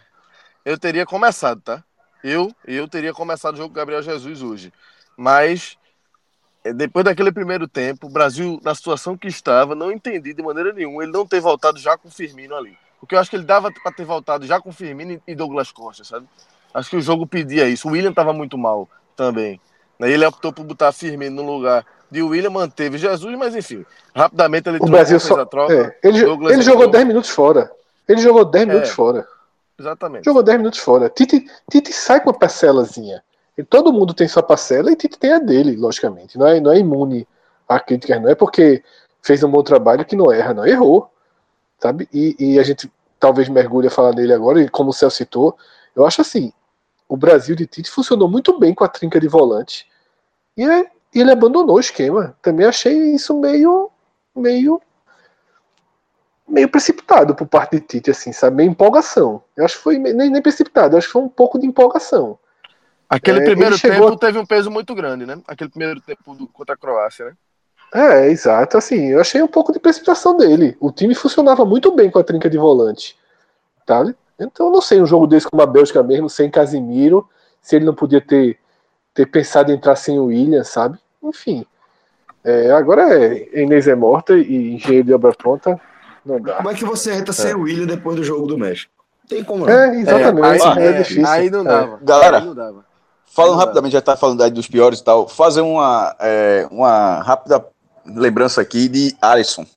Veja só, é, o goleiro do Brasil. Não acho ele não foi responsável por nenhum dos gols, levou, só, levou três gols na Copa, mas a parada é a seguinte: é, não pegou nenhuma bola difícil na Copa. Nem, teve pouco, ele, ele foi poucas vezes, é, poucas vezes os outros países finalizaram contra o Brasil, porque a defesa foi muito bem, a dupla de zaga, os volantes à frente e tal. Mas assim, é, o goleiro é para pegar uma, pelo menos uma bola difícil, porque Courtois pegou quatro, pelo menos hoje.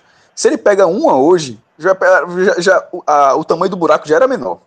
Então, assim, goleiro é. não é para pegar só as bolas defensáveis, não, é para pegar uma bolinha um pouco difícil. E assim, quando o Brasil precisou, o goleiro não fez nenhuma defesa difícil na Copa inteira.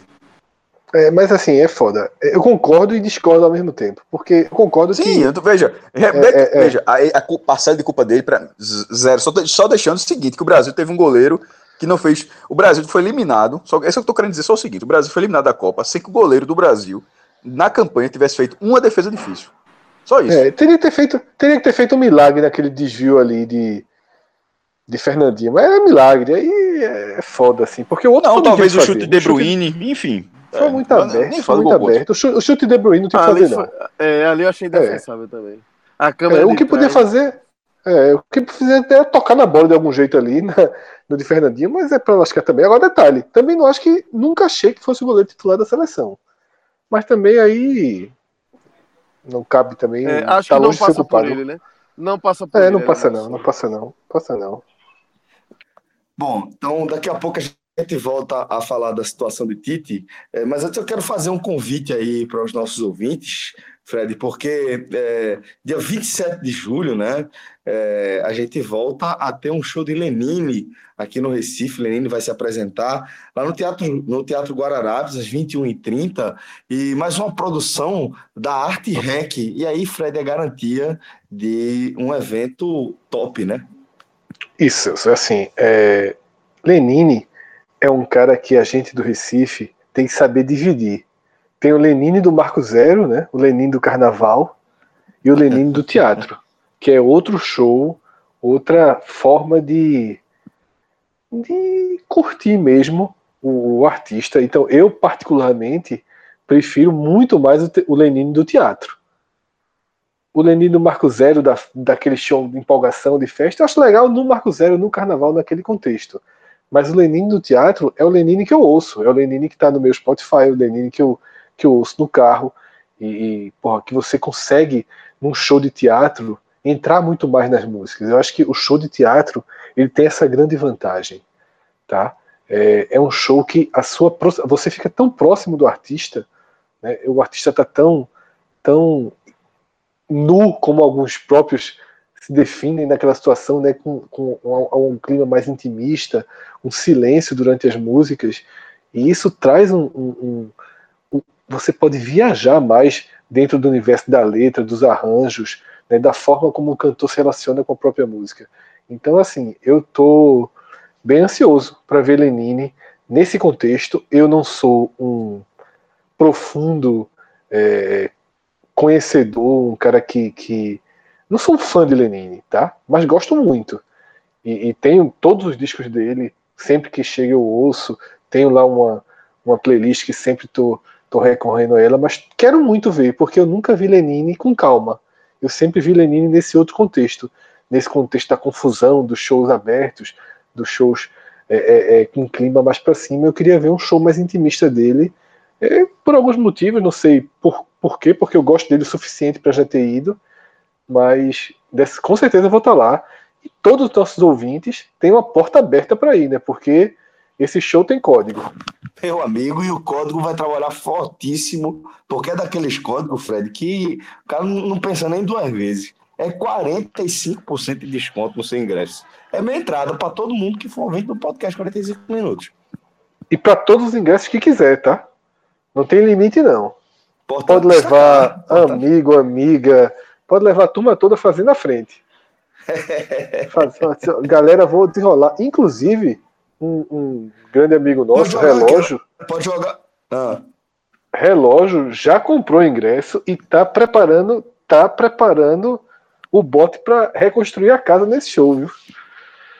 A, ca... é, a casa de relógio tá meio. É um é. O lobo mal soprou, balançou as telhas lá mas esse que o homem vai reconstruir aí.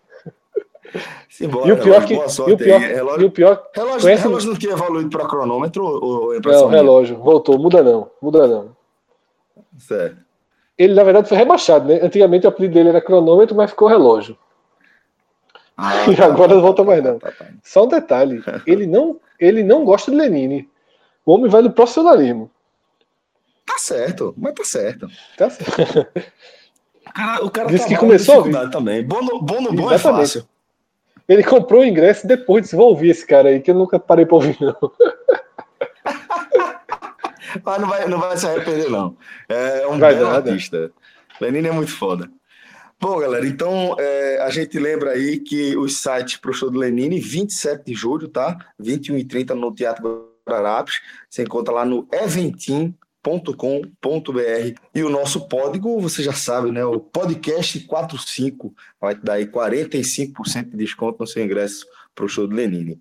Bom, é, agora vamos retomar aqui o nosso debate. É, vamos falar sobre a situação de Tite e, consequentemente, já fazer uma projeção de como deve ser o próximo ciclo da seleção brasileira. É, acredito que, pelo que a gente ouviu aí ao decorrer desse programa, ninguém discorda de que Tite é o melhor nome para comandar o Brasil no próximo ciclo, apesar do fracasso dessa queda precoce aí nas quartas de final. É, Fred, é por aí mesmo? Qual a ressalva que você faz em relação ao trabalho de Tite, além da mudança de esquema ali é, em cima, meio que em cima da Copa do Mundo que você já apontou? Vamos lá, Celso. É, primeiro, o, tra o trabalho de Tite, logicamente, é um bom trabalho e acho que é o cara certo a seguir na seleção brasileira. Tá? Mas também é o seguinte, Celso.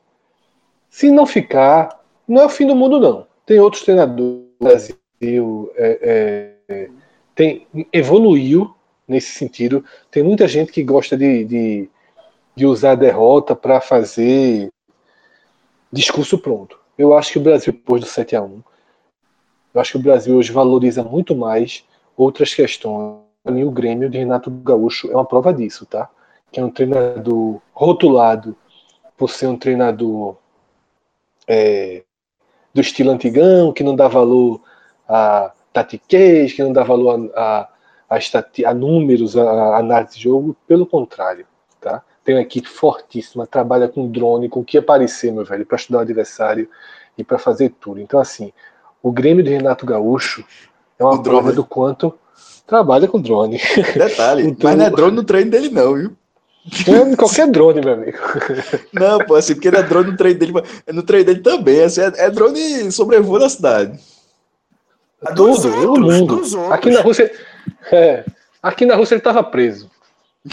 Tava Aqui na Rússia nada, não, que eu não tô tava, mais na Rússia, né? Preso não. É, Aí a turma trabalha com outras alternativas. Provavelmente ele estaria a caminho da Sibéria. Se fosse bom. Mas enfim, é... acho que Tite deve continuar, mas também não vou aqui ser, meu Deus do céu, se Tite sair, não. Se Tite sair, se consegue um outro caminho e, e não é o fim do mundo, não. Mas pelo fato de Tite não ter nem, nem vivido esse ciclo inteiro, eu acho que ele merece o ciclo inteiro, tá? Mas ele tem que mudar algumas coisas. É, Tite, ele é um treinador com um discurso muito muito populista em alguns momentos, né? Uma coisa muito emocional, umas frases feitas, umas e isso eu sempre achei que ele usava isso como a estratégia de imagem dele. E eu sempre disse que quem, quem escuta o podcast há muito tempo sabe que eu repito muito isso. O treinador da entrevista coletiva não necessariamente é o treinador de verdade. O, bom treinador, ele escolhe o que ele quer falar na coletiva, ele escolhe a imagem que ele quer transmitir na coletiva. Eduardo Batista, por exemplo, ele na coletiva vai para irritar. Ele a você se irrita com o Eduardo Batista na coletiva. Olha a fonte. Não, não lembro. Não, porra, isso é ele Ah, sim, dizendo sim, da corretiva. sim, sim, isso mesmo. Ah, isso mesmo, isso mesmo, isso mesmo, é verdade. Aquela, pronto, ele vai para irritar, para ler o jogo do jeito errado. Então, assim, só que você sabe que ele escolhe ir para a coletiva para ser um cara ranzinza. Tite escolhe a imagem do emotivo, né? Daquele cara né, de coração, né, do, do, com as falas pausadas, cheio de ponto, né, com reflexões durante a entrevista. Só que eu acho que dessa vez ele deixou passar. Tá? Eu acho que a seleção infiltrou um pouquinho isso. Tá? Na, convoca, na reta final, na convocação, nessa questão de Gabriel Jesus. Então, sendo bem, bem preciso, eu acho que a convocação teve um erro que a gente citou na convocação. Ele não levou 23 jogadores, ele levou 22. Tyson era uma peça absolutamente inútil no time. levou menos inútil. então, Fred. Eu pensei, eu, levou menos porque ainda levou jogadores machucados. É, o, verdade. O caso Fred de Fred, Danilo, que teve lesão há um mês. É. Danilo, que chegou. Pô, isso.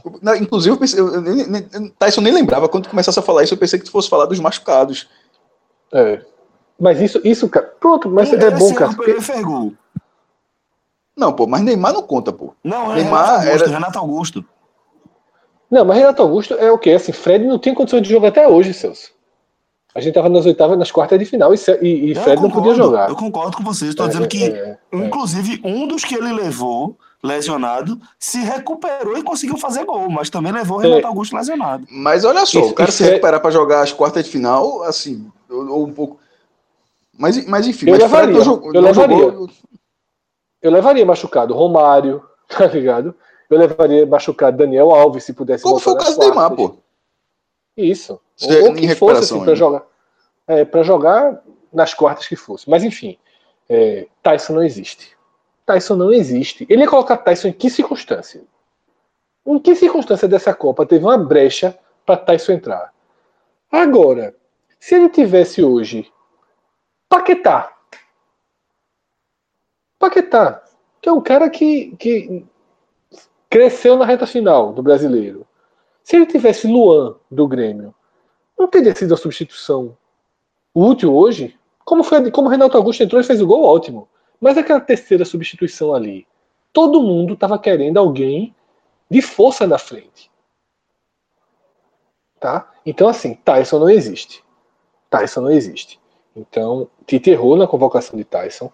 Fagner, para mim, também foi uma convocação errada, ainda que Fagner tenha sido, tenha feito sua parte, cumpriu seu papel, mas para mim a convocação, é, você tinha o Rafinha no Bayern de Munique, que é outro patamar, tá, de, de acostumado a esse tipo de jogo.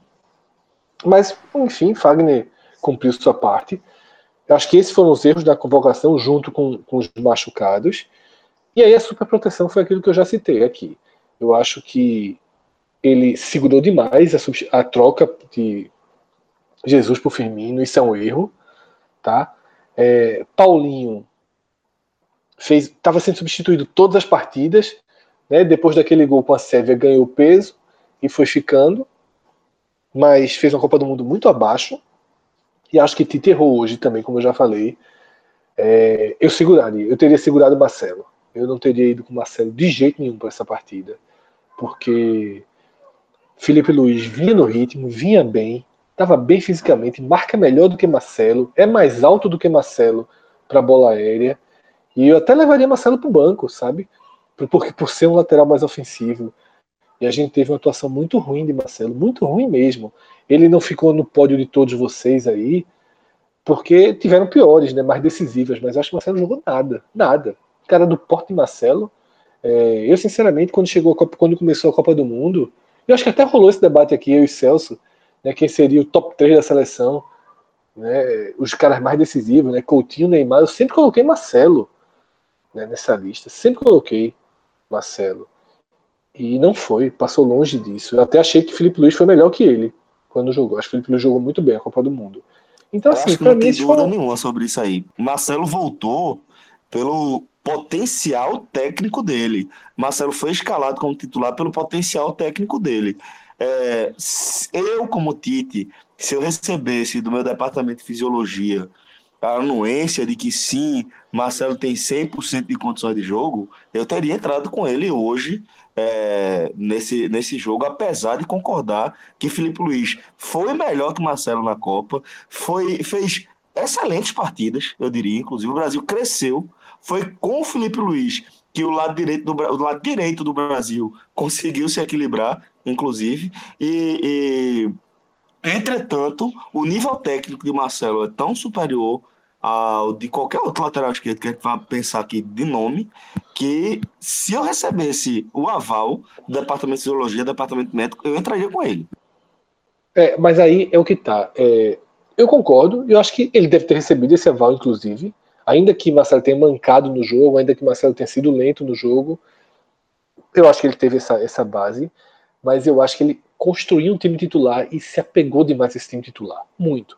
Era um jogo, pela característica de jogo, por que não manter Felipe Luiz? Talvez ele tivesse medo de manter o Felipe Luiz.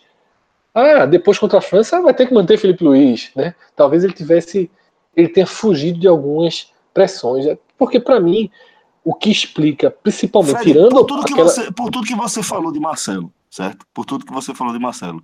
Você, no lugar de Tite hoje, se você tivesse recebido o aval da, da, do departamento médico, eu tenho certeza que você entraria com o Marcelo. Eu, eu, é assim, eu acho muito difícil entrar, de verdade, porque. Só pelo teu eu perfil já- retranqueiro. Não, é porque já não tinha Casemiro, tá ligado? Já não tinha Casemiro. Você não pode. Assim, o time não é. Não era. Os 11 não, não. Veja só, na hora que os 11 não podem jogar, o Fernandinho não é Casemiro. Então você. É bom ter algumas adequações, tá? Eu acho bom você ter algumas ade- algumas adequações se você não tem seu principal volante. Então. O William, por exemplo, ritmo, marca o melhor. William rendeu, o William rendeu com o lateral esquerdo prendendo lá atrás. Quando ele, podia, quando ele é, começou, porque teve as inversões, Isso, né? O William é verdade, ponta é. direita, mas quando foi, mas quando foi para a ponta esquerda, inclusive ele é, no, no jogo anterior ele participou, deu um passe, o- ele deu uma assistência para gol, jogando pela esquerda, foi com, tem- é porque tinha um lastro defensivo. Com o Marcelo isso não aconteceria. Então, assim, existiam algum- alguns pontos para que o futebol de, de outros jogadores pudessem ter melhorado com a presença de Felipe Luiz.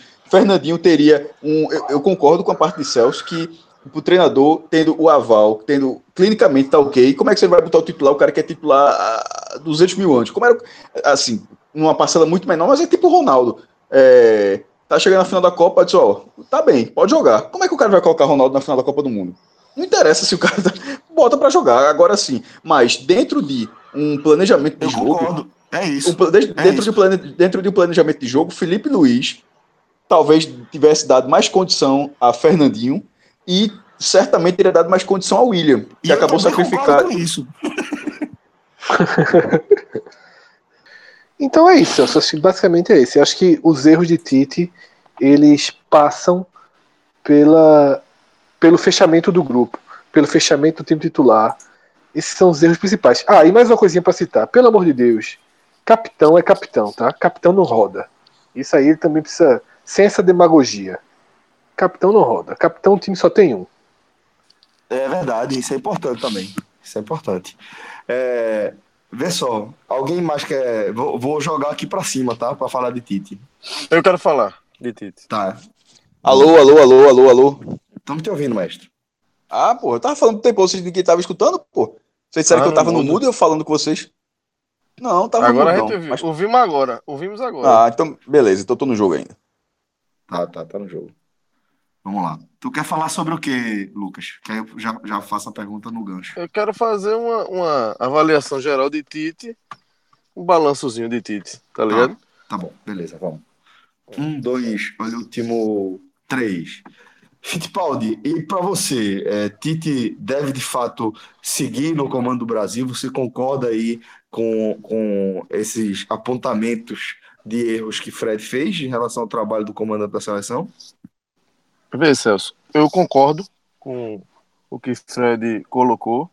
E o que é que eu penso sobre Tite?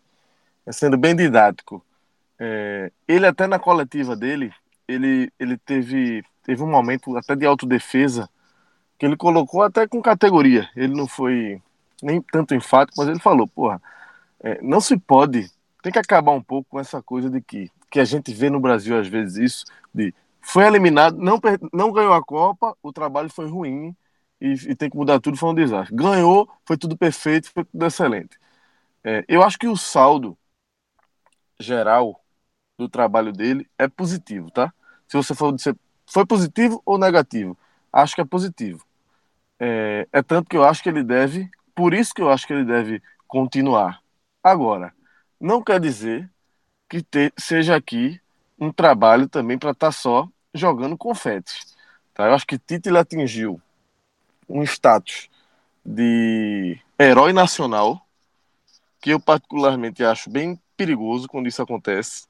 fica um pouco até demagógico. Acho que ele contribui, concordo com o Fred, acho que ele contribui um pouco. O jeito dele, é aquela coisa meio dramática, só até fica meio piegas às vezes, né? E, e mas isso fortaleceu, sobretudo na esfera de uma Copa do Mundo, que é uma esfera que extrapola a esfera do futebol e atinge todo mundo. A imagem que as pessoas tinham de Tite no Brasil inteiro, né, é de um super-herói. Né? E isso eu acho que vai puxar um pouquinho para a realidade agora, Tite. Né? Porque eu vi até muita gente leiga né, colocando como se Tite fosse o melhor treinador do mundo, porque, porque realmente a seleção mudou da água para o vinho com a chegada de Tite. Só que a gente tem que ter consciência de que o técnico anterior estava muito mal. Né? Foi a pior fase de Dunga. Né? Dunga é um treinador que é, deixa muito a desejar, enfim alguns gostam, aquele trabalho de 2010, mas o de 2014 foi péssimo, trabalho de Dunga, então Tite vinha de um trabalho muito ruim, é, metamorfoseou a seleção, tá? Realmente a seleção conseguiu atingir um nível muito alto nas eliminatórias, jogou um futebol que há muito tempo a gente não via a seleção jogar, a verdade é essa, e criou-se uma expectativa muito grande na Copa do Mundo, né? Se eu for te falar hoje, eu acho que o Brasil, a Copa do Mundo do Brasil não acho que tenha sido uma Copa do Mundo ruim, mas, mas acho que o Brasil sim deixou um pouco a desejar. Acho até também que é até um pouco meio fantasioso imaginar que o Brasil pudesse jogar aquele futebol encantador que chegou a jogar nas eliminatórias em alguns jogos é, numa Copa do Mundo. A gente não viu nenhuma seleção jogando esse futebol. Copa do Mundo pesam muitos outros fatores, sobretudo o fator psicológico, os adversários bem mais fechados, retraídos. É, Lucas, ninguém engoliu ninguém. Ninguém engoliu ninguém nessa Copa. É a Copa do Equilíbrio, é a Copa do Equilíbrio. É por isso que eu também dou um desconto é, para Tite e até para dizer que, que o saldo é positivo. Agora, é, eu estava falando assim que muita gente coloca Tite como um dos melhores treinadores do mundo. Eu continuo achando que ele é do Brasil mais capacitado, acho que deve seguir à frente da, da seleção, mas, por exemplo, para mim não está entre os melhores do mundo, não está entre os treinadores tops é, da lista mundial, tá? Então, assim, é, é, acho que a avaliação é, vai nesse sentido, nem 8, nem 80. É uma Copa do Mundo para a gente projetar, é, que deixa um saldo para a gente projetar uma continuidade de trabalho, pensando num novo ciclo, pensando numa Copa América já no ano que vem aqui no Brasil acho que deve ser mantido o trabalho. Agora, é, olhando mais para o lado das críticas, Fred já pontuou, eu vou também pontuar é, algo que, assim, o Brasil enfrentou adversários inferiores, tecnicamente. E era até uma obrigação que o Brasil vencesse esses adversários.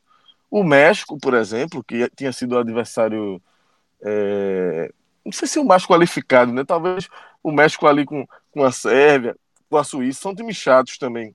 Mas, vamos dizer assim, o México tinha, tinha classificado, né? Tinha, tinha, venceu a Alemanha, enfim, venceu. É um time que chegou com, com duas vitórias, com seis pontos. Mas o México não é, é uma Bélgica. O Brasil foi enfrentar pela primeira vez um time realmente qualificado tecnicamente nessa Copa do Mundo time do México, por exemplo, é um time, e, e os outros que o Brasil enfrentou, times de segundo escalão, jogadores de segundo e até terceiro escalão do futebol mundial. O time da Bélgica, não.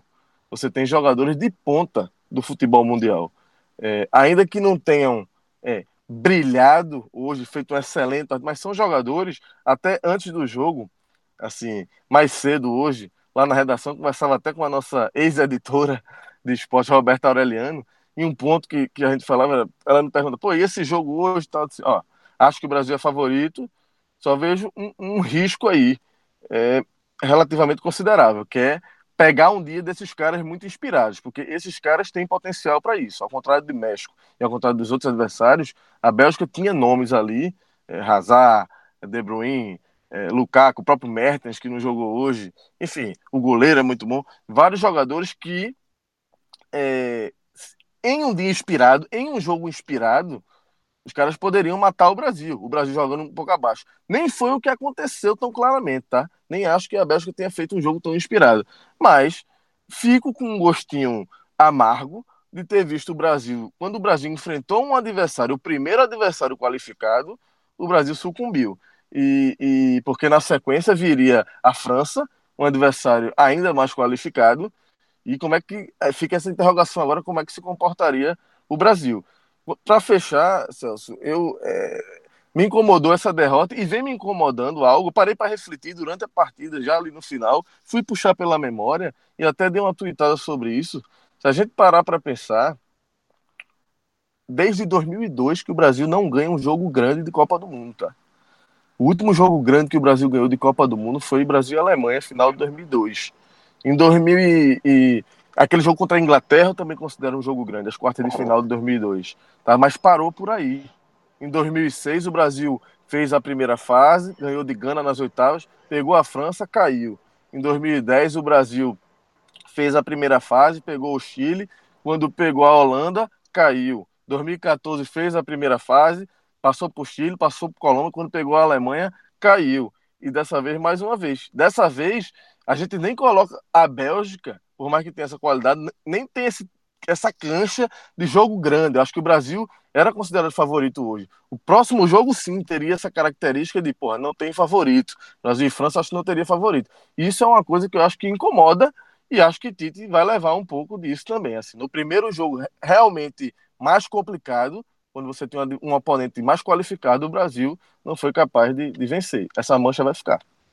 E Celso, só para a gente fechar aqui sobre técnico, é, é uma oportunidade também do Brasil ter aí, pelo menos, desde que eu vejo futebol, desde que eu acompanho seleção, um, o mesmo técnico de uma Copa para outra, né? Porque o último a fazer isso, assim, a ser técnico em duas Copas consecutivas foi Tele Santana, mas ele não treinou o ciclo entre 82 e 86, tá? Ele treinou em 82, depois voltou em 86 após saídas. Isso aconteceu só com o, se... Galo entre 70 o que acontece... e 74. É. O que aconteceria com Dunga se tivesse continuado, né? Seria parecido com o que foi Tele. Isso. E, aí... e nem seria seguido, é, nem seria seguido, né? Porque 14 foi Filipão. É, e aí vamos, vamos ver se isso vai finalmente acontecer ou não. Ô Celso, é, acho que saindo um pouquinho de Tite e pegando um gancho que o Lucas deixou aí, essa história do Brasil não vencer jogo grande e e do peso que foi essa eliminação, né? Que a gente é a segunda Copa do Mundo que a gente grava com derrota do Brasil no podcast, né? É um clima completamente diferente daquele 7 a 1 para a Alemanha. Mas essa, ao mesmo tempo, tem um tom muito amargo, porque a Alemanha era muito melhor que o Brasil naquela Copa. A Holanda era melhor que o Brasil naquela Copa. Se o Brasil tivesse jogado cinco vezes com a Alemanha no Mineirão, perderia as cinco. 7 a 1 não levaria de novo nunca, mas perderia as cinco. O Brasil não ganharia daquela Alemanha, não ganharia. Se o Brasil jogar cinco vezes com a Bélgica, eu arrisco a dizer que ele ganha três sabe? Empata uma e perde uma. Eu acho que perdeu porque por tudo que a gente já falou aqui, porque o roteiro é, do jogo levou a derrota. E olhando para o desenho que essa Copa tinha, o Brasil tinha muita chance de ser campeão do mundo, muita chance de ser campeão do mundo. É, e já são quatro Copas, né, sem, sem título e vai para um 2022 no Qatar, porque vai, porque são 48 seleções, então a partir de não, agora. Não, são 32 ainda. 32 ainda. Repete. 32 é, ainda. 48 20... é só no próximo, é verdade. É. Mas é. deve ir de todo jeito. Com a eliminatória sul-americana, é. não tem como. Não tem uma possibilidade ainda de ser? Não, tem não, tem não. É, é só em 2026. E assim. Pronto. É, deixa eu só terminar o raciocínio. É, exatamente. E assim, é, eu não acho que o Brasil vai chegar em 2022 é, com franco favorito à Copa do Mundo. Ele pode chegar de novo entre os favoritos. Então, assim, só para dizer que essa derrota ela é de cabeça erguida, mas ela é muito doída também. Ela é muito doída, porque a Copa estava relativamente aberta para o Brasil ser campeão. Eu acho que o Brasil foi melhor que a França na Copa do Mundo. Eu acho que o Brasil foi melhor que a Bélgica na Copa do Mundo, justamente porque tem uma defesa muito forte. O que Thiago Silva, o que Miranda e o que Casemiro jogaram nessa Copa do Mundo é uma grandiosidade. É uma grandiosidade. Então, assim, é muito raro você encaixar uma defesa como o Brasil encaixou. É a melhor defesa da Copa do Mundo. A melhor do que a do Uruguai, inclusive. É a melhor defesa da Copa do Mundo. E o Brasil tem uma qualidade do ataque que faz você ficar tranquilo. Porra, se você tem essa defesa tão forte, esses caras lá na frente vão fazer um golzinho, vão fazer dois gols. E aí quando a gente olha para o jogo de hoje, você vê que a derrota ela saiu ali nos pontos, nas brechas do futebol, né? no cruzamento, no contra-ataque. É uma derrota muito pequena. É uma derrota muito pequena, uma derrota muito de detalhe. Só que ela é gigantesca porque ela, é, é, ela tem um peso de quatro anos e de você. Aí Lucas vem essa, pontuando isso, que o Brasil não ganha um jogo grande desde 2002. E o, e, o, e o monstro vai ficando maior, né? Quando o Brasil foi campeão do mundo em 94, o monstro era enorme, pô. O monstro era enorme. E o monstro tá ficando grande de novo. Tá ficando bem grande. Mas. E essa, e essa é a dor. Essa é a dor dessa, dessa Copa do Mundo. Porque era muito factível. Tava muito factível pro Brasil ser campeão do mundo. Muito factível. Agora qualquer Fred, um pode veja ser. só. Só pra você ter ideia, Esse- qualquer esse um pode Fre- ser. Fred, é, são 20 anos, ou seja, é uma Copa menos. Mas veja só, é, é uma Copa menos em relação àquele jejum, mas naquele jejum teve a seleção de 82. Ponto. É, a- não, não teve outras. a- a- o time 90 perdeu o jogo da Argentina, mas foi mal. O de 86 é, já era um, é, o time mais envelhecido de 82, Zico estava baleado, perdeu nos pênaltis para a França. De 78 per- é, era uma fórmula diferente, saiu invicto mas chega, nem, na, nem na final disputou, o 74 perdeu até da Polônia, enfim. Nesse agora, o Brasil, nesse jejum, o Brasil tinha um timaço em 2006, timaço no papel, que é, o- é o maior desperdício de talento que o Brasil já teve, culpa dos próprios jogadores, com o Ronaldo chegando com é, peso excessivo, taticamente o time não sendo bem, é, não tendo ido bem, mas o time de 2006 com é, Ronaldinho, Ronaldo, Adriano, Kaká, é, Zé Roberto, é, Dida, Cafu, Roberto Carlos, é uma- esculhambação aquele time. Então, assim, perdeu. Quartas de final. 2010, o time era, vinha ganhando tudo. Pode, é, pode, é, é aquela eterna discussão sobre o formato de Dunga, sobre a forma como é, briga com a imprensa, tudo aquilo. Mas era o time que, obtinha, que obteve todos os resultados possíveis até a Copa. Todos, todos, todos. E vinha tendo, inclusive no jogo contra a Holanda, que perdeu de virada. Se eu não me engano, o Brasil até hoje só perdeu dois jogos de virada na Copa. Um para a Holanda, um para a Noruega, em 98 na primeira fase, e esse para a Holanda. Não sei se perdeu, acho que nunca perdeu mais nenhum jogo de virada do Brasil. É, e, per- e perdeu jogando muito no primeiro tempo. 2014 é aquela coisa, o time, a preparação não foi boa e, e acabou atropelado naquele 7x1. Nesse E agora, tinha um time. um Em time de aço- 2014, cara, você Fala. reforçou isso. Tinha um time absurdo. A Alemanha era absurda em 2014. É, era melhor que o Brasil. E mesmo com o Neymar teria sido difícil. Como você falou, não ia levar de 7 a 1 é. Mas era muito difícil. Era É. muito difícil. O Brasil ainda jogou sem Thiago Silva aquele jogo. é, que levou um amarelo no- contra a Colômbia. É, e fez diferença porque Dante não jogou nada na, na partida lá no Mineirão. Nesse agora, o Tite não participou do ciclo inteiro. Que o Brasil vem tendo esse, esse, esse, esse tipo de problema ultimamente, né? Assumiu o ciclo, é, é, colocou o Brasil, inclusive, quase na disputa pelo primeiro lugar do ranking da FIFA, chegou a assumir um mês, depois na Copa chegou em segundo lugar e chegou com condição que a Copa se abriu, com todos os favoritos caindo, favoritos como o Brasil caindo. Então, assim, embora tenha uma Copa a menos, esse jejum agora é um jejum chato. É um jejum chato porque é um jejum que passou de oportunidades. E, e- e o fantasma vai ficando grande porque, mesmo com oportunidades claras, o Brasil não foi sendo. O Brasil não ganhou a Copa. Essa com a tabela fácil, em tese. Não, que é do. Que, pelo menos a final seria, né? Não com a Bélgica, claro. Mas teria uma final possivelmente mais simples do que qualquer outra Copa. 2006 com um super time, 2010 líder do ranking da FIFA, se eu não me engano. 2014, querendo, mesmo que, que considere o time desorganizado, estava jogando em casa. Então ainda tem esse fator. Então, vai para vai uma Copa 2022 num momento de evolução onde todos os times, os, do, entre, do, dos médios para os maiores, todos eles têm uma, uma força tática cada vez maior, fisicamente cada vez mais parecidos. Tanto é que a quantidade. É, é, a gente está com a chance de ter uma final, um campeão inédito agora em, em 2018. Não, não acho, não considero acaso isso. Ou seja, é uma concorrência maior. É, vai ficar. Isso. O fantasma, o fantasma vai, vai aumentar, pelo, de todo jeito, no mínimo até 2022. É, é, é, essa é a dor que fica, cara. É exatamente isso. Assim, é, na melhor das hipóteses, na melhor das hipóteses, o Brasil vai chegar no bloco dos favoritos. No bloco.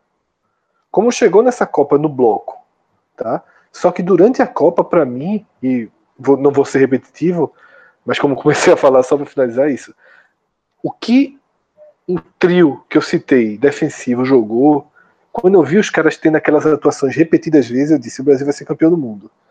Porque iguala com os melhores na frente, tem uma defesa muito. muito superior.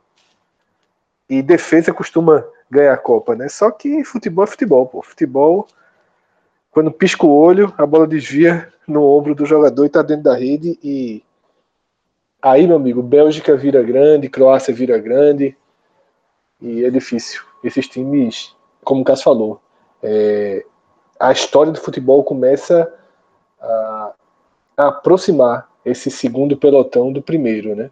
Porque os mercados estão muito globalizados, né? Você tem times como Croácia e Bélgica que jogam né, jogadores todos de grandes clubes do mundo e é impossível que, que essa, essa transição toda, né? Seleções como a da França, é, multi seleções internacionais até, né? França e Bélgica têm seleções internacionais. A França tem um, uma quantidade de, de, de, jogadores naturalizados enorme, né? Então, assim, é, esse intercâmbio do futebol vai criar um bloco maior, né? De, de grandes favoritos ao título. E essa Copa, como o Lucas define já há várias semanas, Copa do Equilíbrio, é isso mesmo, assim. É, o Qatar vai na mesma linha. Não acho que o Qatar vai ser diferente, não. O Qatar vai na mesma linha.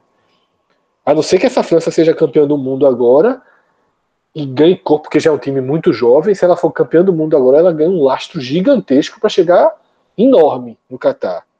Mas fora essa França, todo mundo vem ali muito igual, né? França, ou Alemanha, Espanha e Argentina certamente passando por um processo de renovação. O Brasil tem meio caminho andado, mas é, o futuro não é, não é animador, não. O futuro é de sermos mais um, tá? Estamos no patamar de ser mais um e não de domínio. Alguém mais quer acrescentar algum ponto sobre essa questão aí?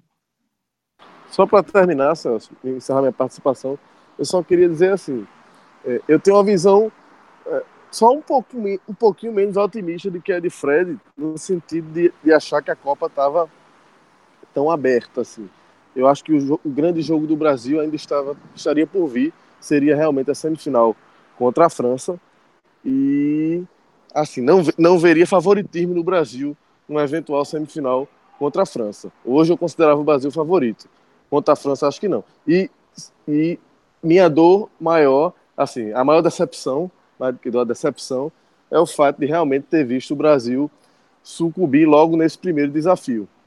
Porque você teria ainda um grande teste contra a França e, e a final, mesmo que o Brasil chegasse favorito, final é final. Seria outro grande teste. Então seria três testes para a gente ver de fato essa seleção brasileira que a gente estava esperando e, e, logo no primeiro caiu. Então fica essa ponta aí, esse gosto amargo, como o Fred falou.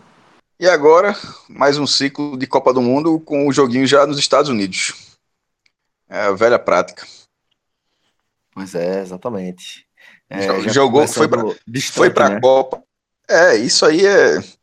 Oh, a Copa na hora abraça todo mundo, meu irmão. Negócio arretado. 5 mil pessoas na fanfesta aqui de Recife ou mais, e em outras fanfestas no Brasil inteiro. Balotado, todo mundo com camisa do Brasil e tal. E é, podia ser ainda maior do que isso aí, pô. A, a CBF tem que fazer a parte dela também, pô. É, tem contratos comerciais, é uma entidade multimilionária. É, ela tem que entender que alguma parte desse, desse, desse, desse caixa pode ser reduzida, até porque ela, sobretudo porque esse caixa tem que, tem que investir no futebol brasileiro, ela não faz isso, né? Ou seja, ela simplesmente vai acumulando dinheiro, acumulando dinheiro, acumulando dinheiro e sem repassar para os clubes. É uma coisa muito estranha. Mas enfim, mas é, só, depende, só, só esperar por jogo de eliminatório para o Brasil jogar no Brasil não existe, não. Pois bem, senhores. Então, para a gente encerrar aqui, é, vocês querem dar algum pitaco sobre essa primeira definição de semifinal? Pra mim, França. igual para igual, tá? Mas, mas é cacete. jogo de igual para igual. De igual para igual. Lucas? Achei o, achei o sistema defensivo da Bélgica muito vulnerável. E a França tem uma vantagemzinha daí. Pouquíssima, mas para mim o Brasil tem mais vantagem e não chegou. Então, de é, igual para igual, acho... na, no escolha morre França. Eu acho a França a favorita para ser campeão do mundo até. Um, um, algum favoritivo, mas longe de ser jogo fácil. Essa Copa já mostrou, Bélgica tem qualidade mas ainda apontaria a França como favorita. Bom, é, para a gente fechar aqui o programa, vamos tentar definir qual foi a imagem do dia, nesse dia tão marcante aí para o futebol brasileiro.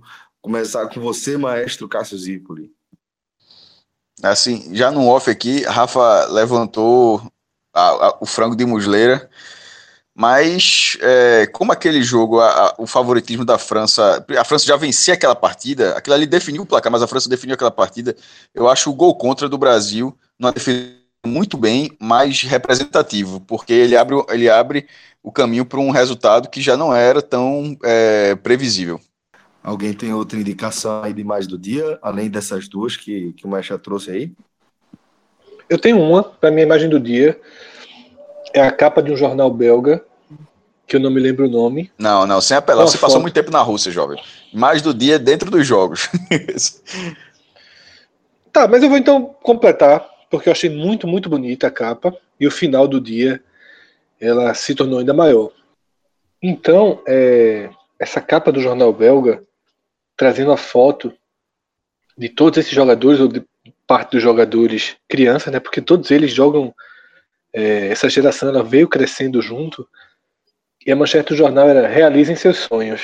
Né? Os jogadores todos crianças. E os sonhos foram realizados. Né? Então, isso é muito bonito para o futebol. Então, como o Cássio disse que a regra do programa só pode ser imagens que acontecem na Rússia, eu fico com o sonho realizado, né? Com jogadores belgas fazendo a festa no gramado, é, trazendo essa capa como uma história, né? Que, que teve esse capítulo tão, tão especial para eles hoje.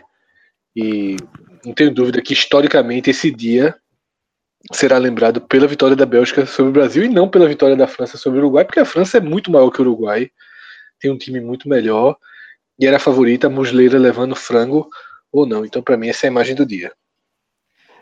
Lucas, é... e aí, tá com, com o Maestro, tá com o Fred, tá com quem aí? Assina embaixo aí de Fred, acho que a geração belga mesmo, a imagem dos caras, Courtois era um dos mais efusivos, vibrou demais, fiquei reparando muito na comemoração dele, é, ao fim da partida, assim, muito abraçado, ele meio que cerrando o punho, assim, abraçando comissão, como dissesse, porra, batendo no peito, como botei pra fuder, né? Assim, botamos pra fuder e eu, em particular, botei pra fuder, né? Então, assim, acho que foi uma imagem forte.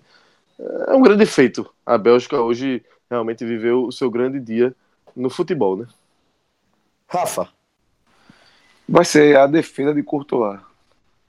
Aquela defesa ali do chute Neymar, que foi. Ele, ele disse que virou até para ele e falou: Ulala. Que para ele foi a defesa que sacramentou a classificação. E é a imagem do dia aí, porque é o triunfo. Né? Rapaz, é, essa carta que Rafael jogou aí no fim é pesada. A defesa de Courtois realmente é bem emblemática. É, mas vou, vou voltar também na, na comemoração dos torcedores da Bélgica, porque acaba é, simbolizando o, o, feito como um todo, incluindo aí a imagem de Courtois. Mas para efeito de. para efeito de imagem é foda, vice Rafael, essa foi foda. Mas é isso aí, voltar na comemoração dos jogadores da Bélgica. E aí eu já, eu já puxo a, a, o voto de Rafa para ser meu voto de herói do dia, tá? Para mim, o herói do dia é Courtois. Então pronto, então fica, fica é, definido assim. Alguém discorda que Courtois é o herói do dia? De modo é herói. Herói, é herói. Tá, inclusive aqui e... nesse momento aqui do Sport TV, ele com nota 9,5. Tem a nota dos jogadores, Peter, que é a nota mais alta da Bélgica. De Bruyne está é, tá com 8,5, por exemplo, o Hazard está com 8, o Courtois está com 9,5. Finalmente, né, sensação... né? Porque a Google.com deu 9,5 para Hazard. Não, mas não é, não é o Sport TV, não é no programa, não. não. É, é, é, nesse momento é só. É, nesse momento que a gente está gravando aqui, eu estou vendo a televisão, é só as notas de Petkovic. A sensação ah, okay. é que o gol, o gol só foi gol porque foi realmente ali no cantinho defensável. É foda, é uma bola até sem peso, né? Ali. O gol de Renato Augusto. É. Quer ver uma ironia? Quer ver uma ironia? É. O Brasil foi eliminado por defesa de Courtois e o gol da vitória da Bélgica foi um gol de Bruyne. Os dois que já tiveram confusões aí fora, confusões extra-campo, por terem dividido a mesma namorada. Vê confusão da peste. Talarico. ok, ok, aqui no nosso Copa Cast. A menina, então, a mulher é a mais feliz de todas, né? Tá feliz por um e pelo outro. Meu irmão, Ai, nesse, e nesse momento, nenhum dos dois nem lembrou dela, meu irmão. Porque não sei se alguém ainda tá com ela, né? Não sei se alguma. Se é ex-namorada dos dois ou se ficou com algum em definitivo. Caso seja ex dos dois, meu irmão, os dois devem ter se abraçado com. Porque fizeram algo muito maior. É tudo nosso, né? Disse um pro outro, né? Mas Courtois, Courtois é fura-olho. Eu vi se Courtois é fura-olho. Tá, tá larico. ok, ok. Então é isso aí. É, já temos o herói e o vilão do dia. É Musleira, Musleira, então? Musleira, pelo amor de Deus, bicho. É assim, não tem, pra mim, não tem pra onde correr, não. Tá, ok, a França tava vencendo, era a favorita. O Uruguai tava querendo fazer uma pressãozinha, podia voltar, o cara me levar um gol daquele, não, meu amigo. Porque com 1x0 tu tá vivo ainda. Com 2x0 acabou-se. Musleira. Maestro. Musleira é o, pequeno. é, o, é o efeito que acontece por causa da população do Uruguai. Assim como é surpreendente, a gente sempre trata como algo surpreendente. Como é que o Uruguai tem um ataque desse sendo um país tão pequeno? Mas em algum momento tem que dar merda, porra. Porque assim, ter um goleiro daquele nível é, é reflexo da, da quantidade pequena de jogadores que tem. Porque é, é um goleiro que sempre distou. E é, é- é titular há tanto tempo. Aí, mas você lembra que o Uruguai já teve outros bem piores. Carini, é, pelo amor de Deus, que era antes dele, eu Não, acho. é. Tá, mu- Tá, fal- Mure- Musleira é até faltando- bom. tá faltando aos sul-americanos começar a usar a tática europeia, viu? Tá faltando um goleiro no. De- Tá faltando um goleiro no Uruguai. Pega. Pega. O, é, Marcelo Groi tá ali no Rio Grande do Sul, manda ele passar o final de semana no, no Uruguai, tu acha? Porque assim, a, a turma aqui tá muito puro sangue na, na América, Muito. na América do Não, Sul. muito, não, não. Aqui tá muito, não, que veja, é total. A- a- as outras seleções, assim, a quantidade de, de gente. é, que não é problema nenhum, tá, faz, é, tá dentro da regra. É, faz parte. Mas é, uma, faz- é- mas, é, é- mas é uma verdade. Na, na América do Sul é muito menos. Isso. O Uruguai podia. É, é- porque o futebol uruguaio ele é tão, tão fraco Mas economicamente. um goleirinho não do Uruguai não ofendia, não. Ofendia, não. Ofendia não. Marcelo Groi ali perto. Pelo amor de Deus. Dá- É. passaporte, meu amigo, papel A4. É, mas pra mim o vilão do dia é o pequeno Fernando, tá? O Fernandinho, ele. Ele tirou o Brasil da Copa, né? E detalhe, e, e É, o pequeno Fernando, o pequeno Fernando, quando ele é, quando terminou outro jogo, que Casemiro tinha levado amarelo, o cara tava com a confiança da porra mesmo. É, que agora que Casemiro tá suspenso, eu não sei exatamente como foi a frase dele, não, mas assim, é, eu vou ter essa oportunidade. Ele se escalou tranquilamente. Não considerou que podia ser Fred, podia ser outro jogador improvisado. Não sei se vocês viram essa entrevista. O que era natural, de não. fato ele seria. Ele, ele- Na zona mista. foi né? na zona mista. Ele seria um substituto, um substituto natural. Só que a confiança na titularidade foi tão grande, mas aí na hora da, do campo Mas não, não que- correspondeu, não. Tite já, já deve ter deixado claro desde o começo, né, cara? Só, se Não, seria ele, seria ele, mas, é por- mas foi o jeito que ele falou. O jeito que ele falou foi engraçado. Pois é. É, Quem falta votar no vilão? Mas Maestro, só né? você. Os três Não. votaram em Musleira? O maestro não deixou muito claro, não, na verdade. É. Eu acho que ele votou Musleira. Musleira de forma. Não, Musleira, mas dando. É, porra, entendendo o cara. Ele tá. É uma Musleira tá assim, porra. A Mu- Musleira tá convocado pra Copa. Esse goleiro de novo, é? Aí, isso é, goleiro. Ia ser convocado de que pariu, boy. É pro gol, é. É pro gol, é. É pro gol, é. É, bom, é que Bahia, vai jogar Bahia, vai pro gol. É pro gol, é, pô. Não, arruma... quando- não arrumaram nenhum ainda, não, foi. Pô. Arruma, é pô, é tu. Porra, não arrumaram ninguém, arrumaram não. detalhe, tem três, viu?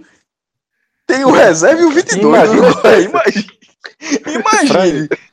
Começa, começa, ó, volta pra academia aí, Fred. Treinamento. Dá mais não, dá mais não. Perdi a chance. Quatro anos, pô. Eu devia ter ido. Nos anos 90 ali, se eu fosse no Uruguai, hoje eu tava jogando minha última Copa, Já classificado pensasse, pra semifinal. Classificado pra Pensasse. semifinal. Eu não levava aquele Uma tapinha, uma, ó, uma tapinha e Grisma tu tinha dado, não tinha não?